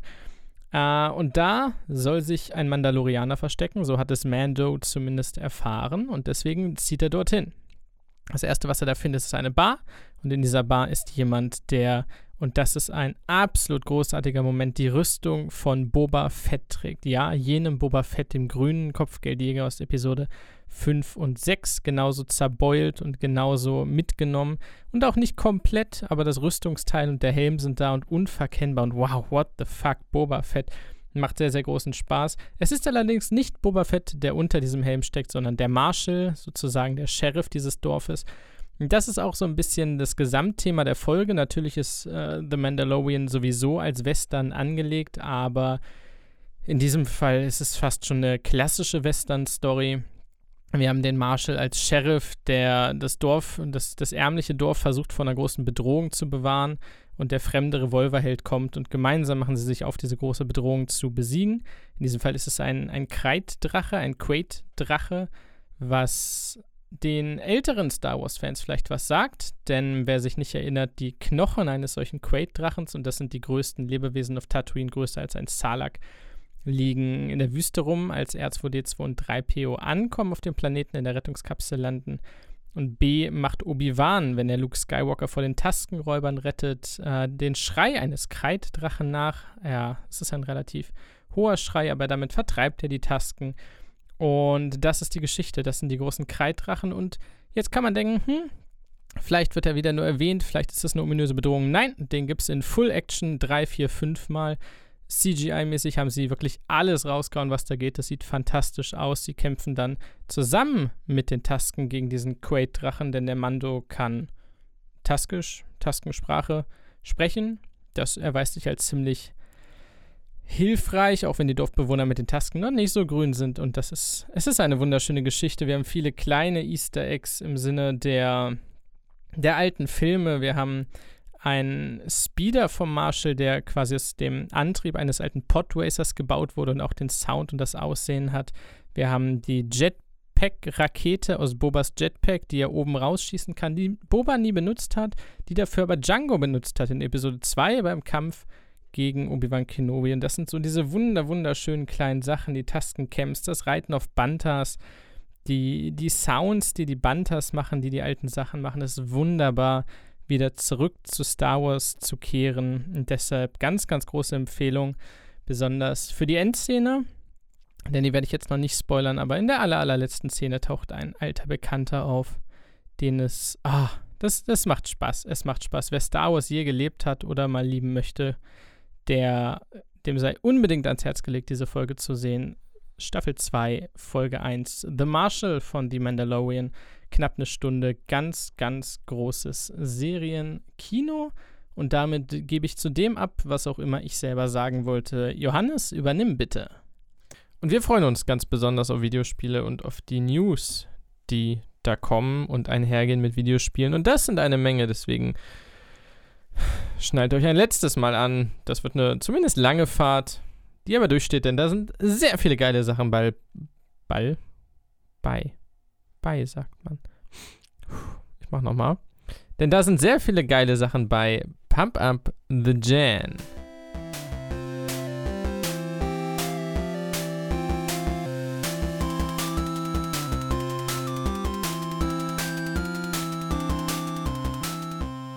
Ja, und äh, wie es ja mittlerweile bei meinen News-Ankündigungen fast schon Tradition wird, ich beginne mit einer schlechten Nachricht, die für sehr viel Unmut auf Twitter und im Netz gesorgt hat. Cyberpunk 2077 wurde ein drittes Mal verschoben, um ganze drei Wochen diesmal äh, von Ende November, Mitte Ende November auf den 10. Dezember.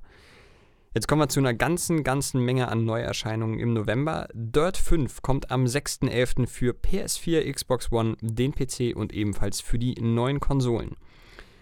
Das Remaster von Need for Speed Hot Pursuit, von dem ich nicht mal wusste, dass es in Entwicklung ist, äh, erscheint ebenfalls am 6.11., auch für PS4, Xbox One und den PC. Da freue ich mich sehr drauf. Am 10.11. erscheint nun dann endlich der erste Teil der neuen Konsolengeneration. Die Xbox Series X und die Xbox Series S kommen auf den Markt.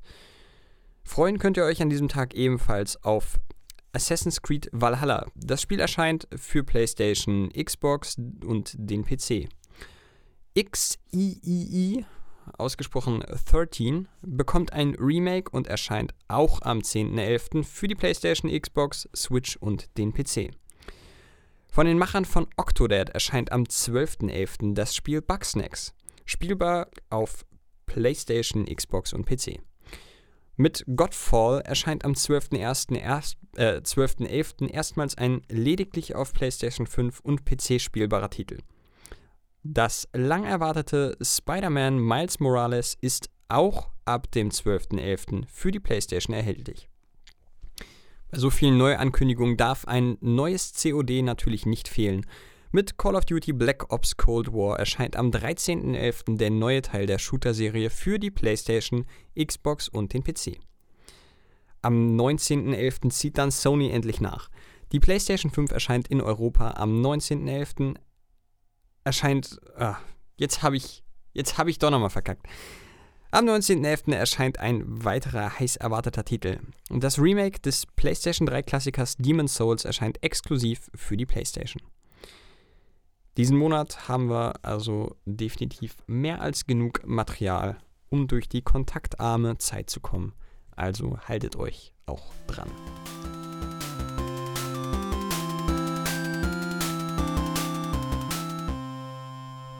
Ich hab Bock. Ich hab wieder Bock auf Videospiele, ist lange her.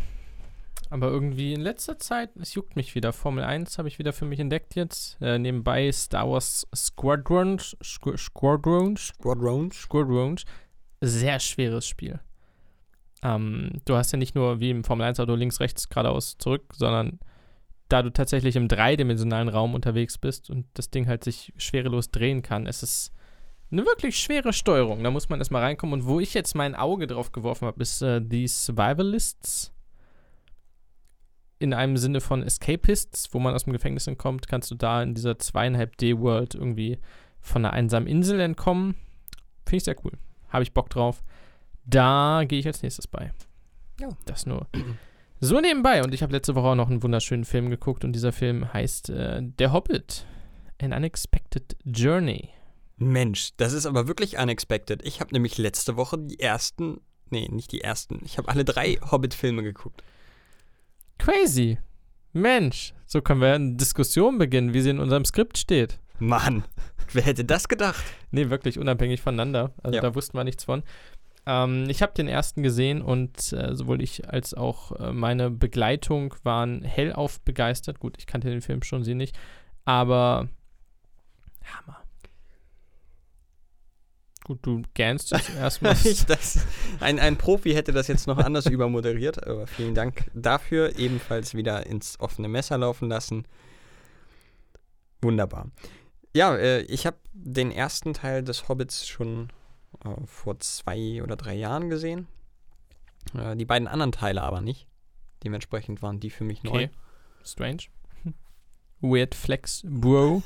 No front. Hast du das Gefühl, ich wäre lost oder wie? Das ist richtig Ah. wild.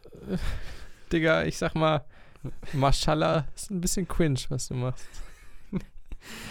Komm, äh, Oh, halt einen Rand und geh deinen Köftespieß am Mittwoch essen. Oh Gott. Richtige Sauftrag. Oh Gott. Kann, kann man die Folge hier einfach abbrechen? Regie, komm. Mach, Mach mach Cut. Mal raus. Ja, äh, kurze Diskussion, was den Hobbit angeht. Der ist ja äh, viel gescholten. Äh, weil er aber auch in große Fußstapfen tritt. Die da sind Herr der Ringe. In die er, glaube ich, nicht wirklich treten wollte. Er ist da automatisch reingerutscht, ist klar.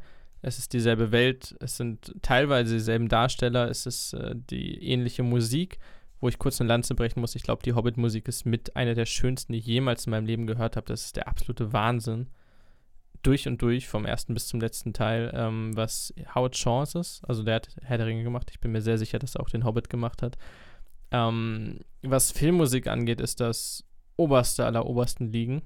Ähm, klar sind es die Fußstapfen, klar reden wir von Herr der Ringe, haben es vor der Aufnahme schon mal gesagt, klar sagt man beim Paten 3 auch, "Hm, ist aber nicht so gut wie der Pate 2. Ja, krass. Kein Film ist so gut wie der Pate 2, sagen viele Leute. Ähm, es Oder ist nicht Herr der Ringe, Die Hard.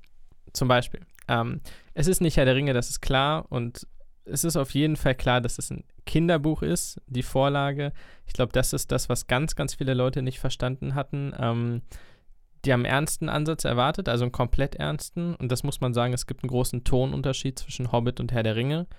Äh, Hobbit ist bei aller, und ich mag wirklich das Gefühlige am Hobbit, dieses, die Suche nach Heimat, die Suche nach Verbundenheit, diese Rückkehr und so, finde ich super, mag ich sehr gern. Aber dennoch ist der gesamte Ansatz deutlich, deutlich humoristischer mit den Zwergen, die teils eher Karikaturen sind. Ähm, und das hättest du bei Herr der Ringe nicht gehabt. Da hast du ein bisschen creepy Dialog zwischen Legolas und Gimli oder so, aber sonst sind die Herr der Ringe-Teile, man kann sagen, sie, sind, sie nehmen sich selber recht ernst ähm, in ihrer Fantasy-Welt und das finde ich auch sehr schön.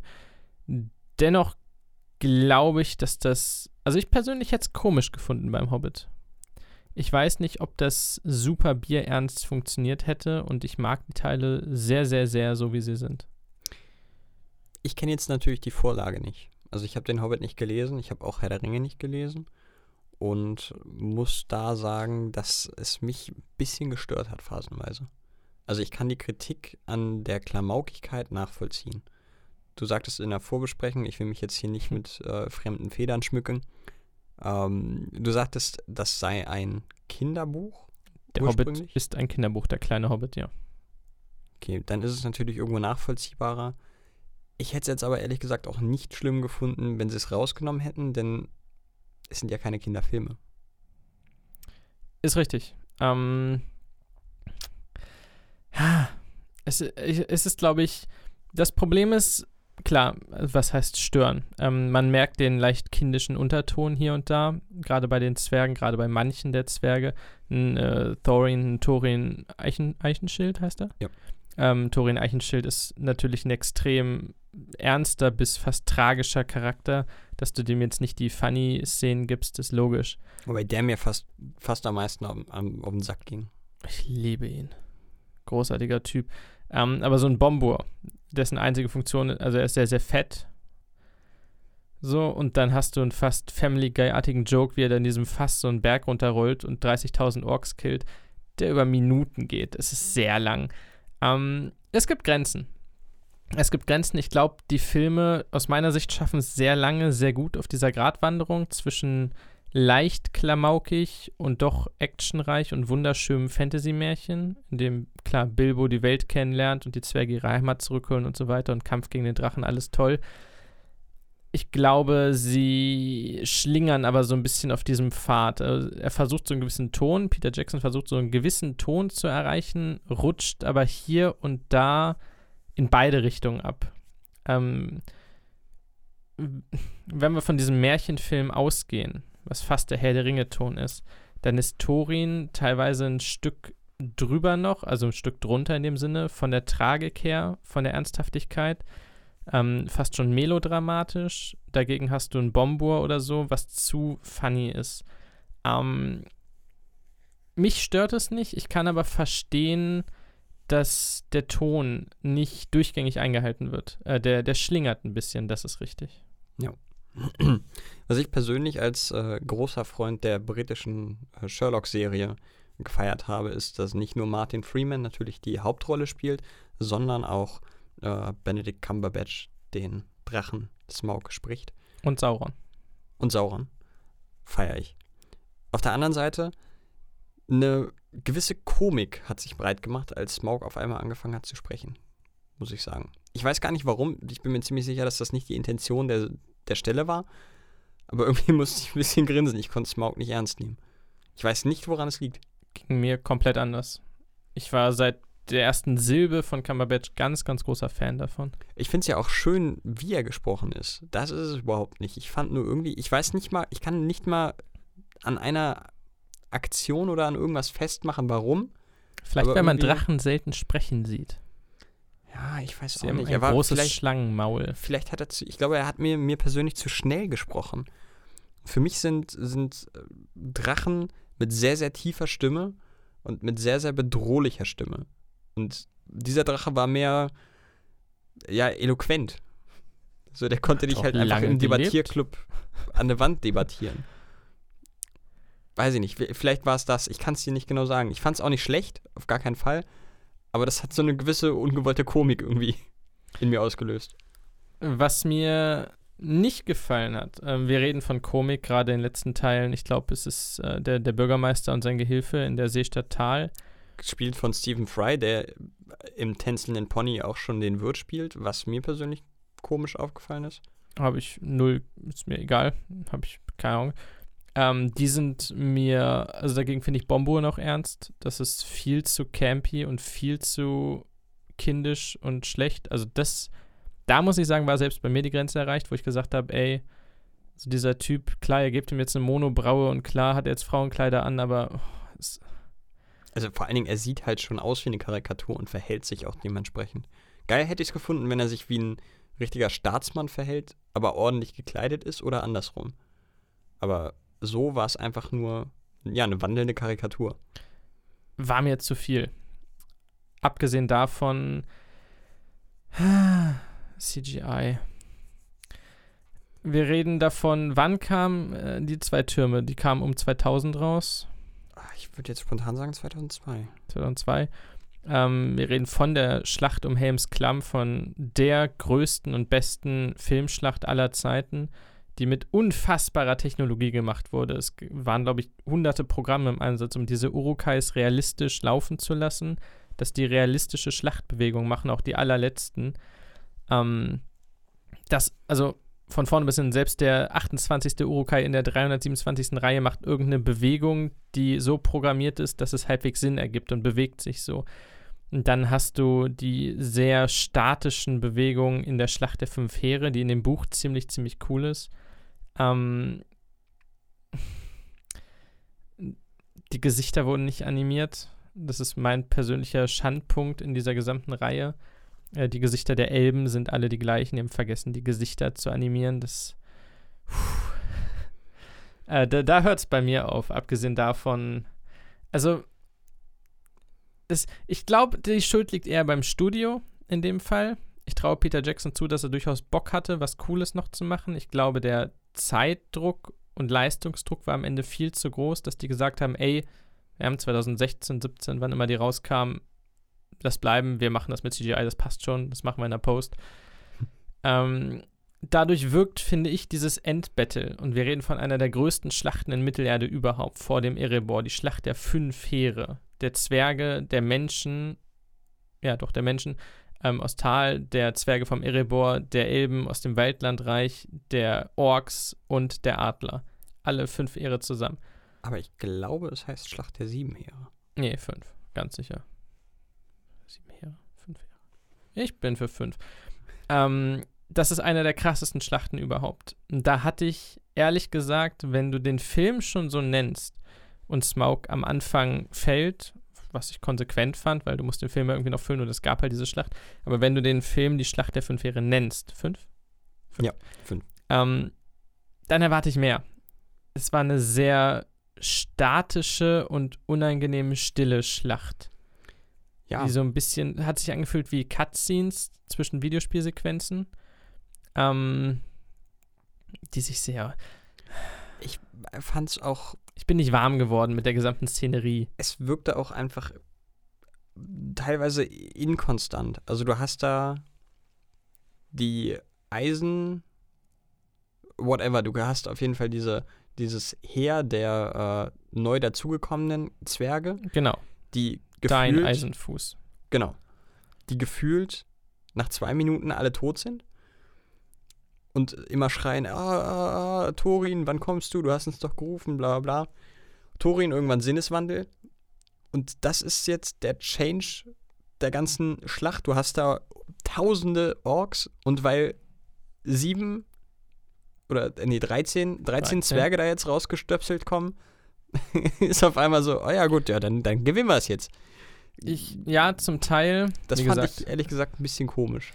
Im Buch war es anders. Das Problem ist, du kriegst nie einen Überblick. Äh, gefühlt stehen da 50 Elben, 20 Menschen und 80 Orks. Es ist keine gigantische Schlacht, die dieses gesamte Tal ausfüllt. Es sind merkwürdige drei, vier Gruppen von Leuten und du hast nie einen Überblick, wer wo ist und was passiert. Wenn ich, Zwischen, zwischendurch hast du dann auch immer noch die, äh, die Zunge des Bürgermeisters aus der Seestadt, die für, äh, ich glaube, alle drei Minuten für einen Comic Relief sorgt. Zunge? Die Zunge, also der, der, der Stadthalter. Ach so, ja, genau. Der Henchman.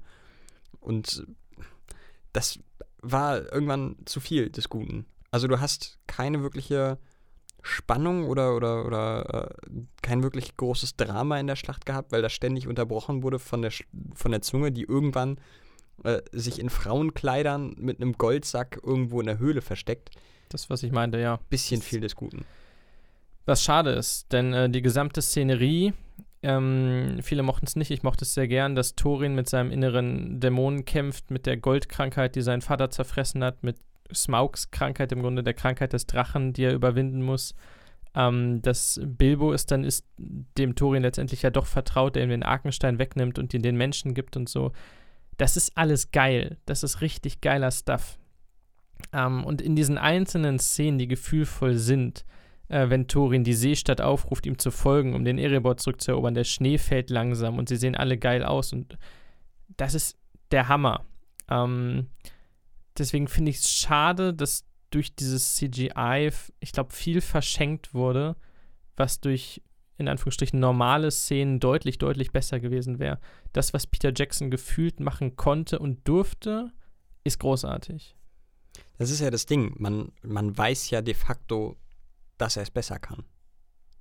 Und entweder, was ich nicht glaube, hat er nicht die Lust, das nochmal so zu machen, oder man hat ihn nicht gelassen. Das, wenn du die Teile anguckst, ist ähm, Unexpected Journey noch fast nah dran. Das ist eine ganz leicht witzige Version von Herr der Ringe. Ähm, Smaugs Einöde, Einöde heißt es Mhm. auf Deutsch. Ja. Äh, ist, finde ich, auch stark. Sehr stark, lange Reise, Düsterwald. Ich mag die Elben sehr gern. Ich fand es nicht schlimm, dass die Legolas reingeholt haben. Der Nein, lebt da, das ist Fall. der Sohn von Thranduil. Das macht absolut Sinn, dass der da ist. Das fand ich total gut, ja. Ähm, Aber wie gesagt, ich bin da auch unvoreingenommen, da ich die, äh, das Buch nicht kenne. Genau, da ist er nicht drin, das müsste erwähnt werden. Trotzdem finde ich es großartig. Äh, tolle Gedanke. Aber dann im dritten verlässt es so ein bisschen. Und da habe ich das Gefühl, also es, man bekommt das Gefühl, da war Zeitdruck drin beim Machen und das ist nicht fertig geworden. So. Und deswegen, und das ist für mich das, was fast hängen bleibt. Ich habe jetzt den ersten gesehen, was ein wunder, wundervoller Film ist. Was hängen bleibt, ist so ein bisschen, dass beim dritten irgendwie die Zeit und Luft ausging. Was ich jetzt aber auch nochmal Positives dafür sagen oder dazu sagen möchte, es sind insgesamt drei sehr schöne Filme. In ihrer Gesamtheit Wir reden von einem ganz, ganz, ganz, ganz, ganz hohen Niveau natürlich von Film. Ganz genau. Und ähm, ich finde es wunderschön, wie sie es geschafft haben, Settings und, äh, und Plotpoints, die später in Herr der Ringe relevant werden, hier schön einzuführen. Du hast die drei Trolle, die mir äh, beim Rewatch vom, äh, von Die Gefährten äh, wirklich nur im Hintergrund aufgefallen sind, die wirklich quasi wie aus dem gleichen Set entnommen aussehen. Du hast äh, den Beginn und vor allen Dingen das Ende des dritten Teils äh, mit einer, also mit einer perfekten Überblendung von der Hobbit-Trilogie zur Herr der Ringe-Trilogie. Besser hätte es nicht sein können, in meinen Augen. Dass du wirklich quasi einfach eine andere Perspektive derselben Szene hast.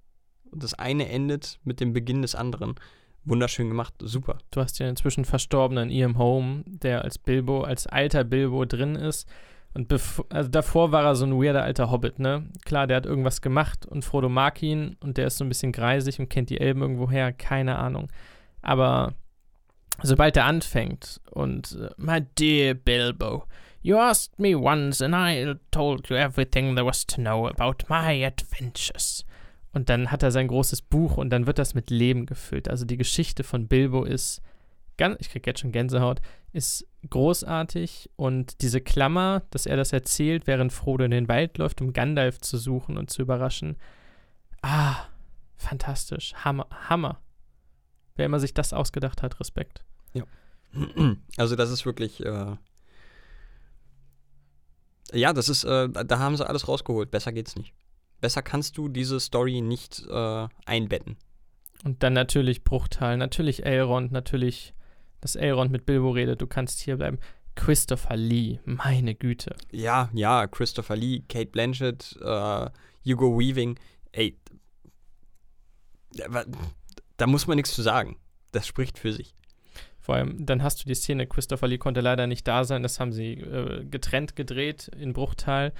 Aber wenn du eine Szene hast, in der Ian McKellen, Christopher Lee, Kate Blanchett und Hugo Weaving sind, das ist schon eine Five-Star-Szene unter den Filmen. Also, das ist so eine geballte Manpower, die einfach in diesem einen Bild ist. Das ist, das ist kaum zu greifen. Das, Das ist macht fa- fast schon lächerlich. großen Spaß, ja. Ja. Man, man erstarrt in Ehrfurcht vor diesen Legenden, die da sind.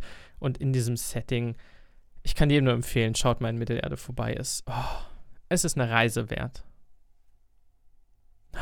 Was auch eine Reise wert ist. Und damit kommen wir zum Ende dieser Folge. Ist eine andere Welt, und zwar eine Zauberwelt. Und zwar die Zauberwelt von Harry. Harry, dem Potter. Und um den geht's in der kommenden Folge, in der kommenden Woche. Zum ersten Mal in entweder drei oder vier Episoden, das wissen wir noch nicht ganz genau. Das werden wir in der kommenden, beziehungsweise, nee, in zwei Wochen werdet ihr das hören. Wie viel es genau am Ende waren. Zumindest werden wir den vierten Harry Potter Teil minutiös und sekündlich auseinandernehmen, mit sehr viel Respekt und sehr viel Zuneigung. Sowohl Buch als auch Film, wie ihr es gewohnt seid von uns. Ja, genau, das Buch ist neu in diesem Fall, aber sonst seid ihr das gewohnt. Ähm, nee, wir werden das Buch ein bisschen stärker betrachten, in Klammern müssen. Da der Film sich weiter vom Buch entfernt als die drei bisherigen Teile, werden wir das Buch deshalb in diesem in dieser Besprechung, in dieser mehrteiligen Besprechung deutlich intensiver behandeln und äh, die, die Storylines vergleichen, um zu gucken, wo das aufgefangen wurde, wo andere Stränge verlaufen und wo das dann wieder zusammengeführt wird. Äh, werden natürlich die Hintergründe besprechen, Backstage-Infos, Produktionsinfos, Easter Eggs in dem Film, Sachen, die cool waren, Sachen, die vielleicht nicht so cool waren und generell unsere Liebe für das Harry Potter-Universum teilen. Deswegen freuen wir uns jetzt schon, wenn ihr uns begleitet auf dieser wunderbaren Reise, die uns so unglaublich viel Spaß macht und euch auch, was man, wie gesagt, an den Zahlen doch sehr, sehr deutlich sieht. Deswegen sind wir sehr glücklich, wieder einmal so eine Spezialfolgenserie machen zu können zu Harry Potter. Sagt euren Freunden Bescheid, sagt allen Bescheid, teilt es sehr gern, das ist immer sehr, sehr schön, denn da steckt sehr viel Liebe drin. Und dann sage ich Tschüss. Und bis bald.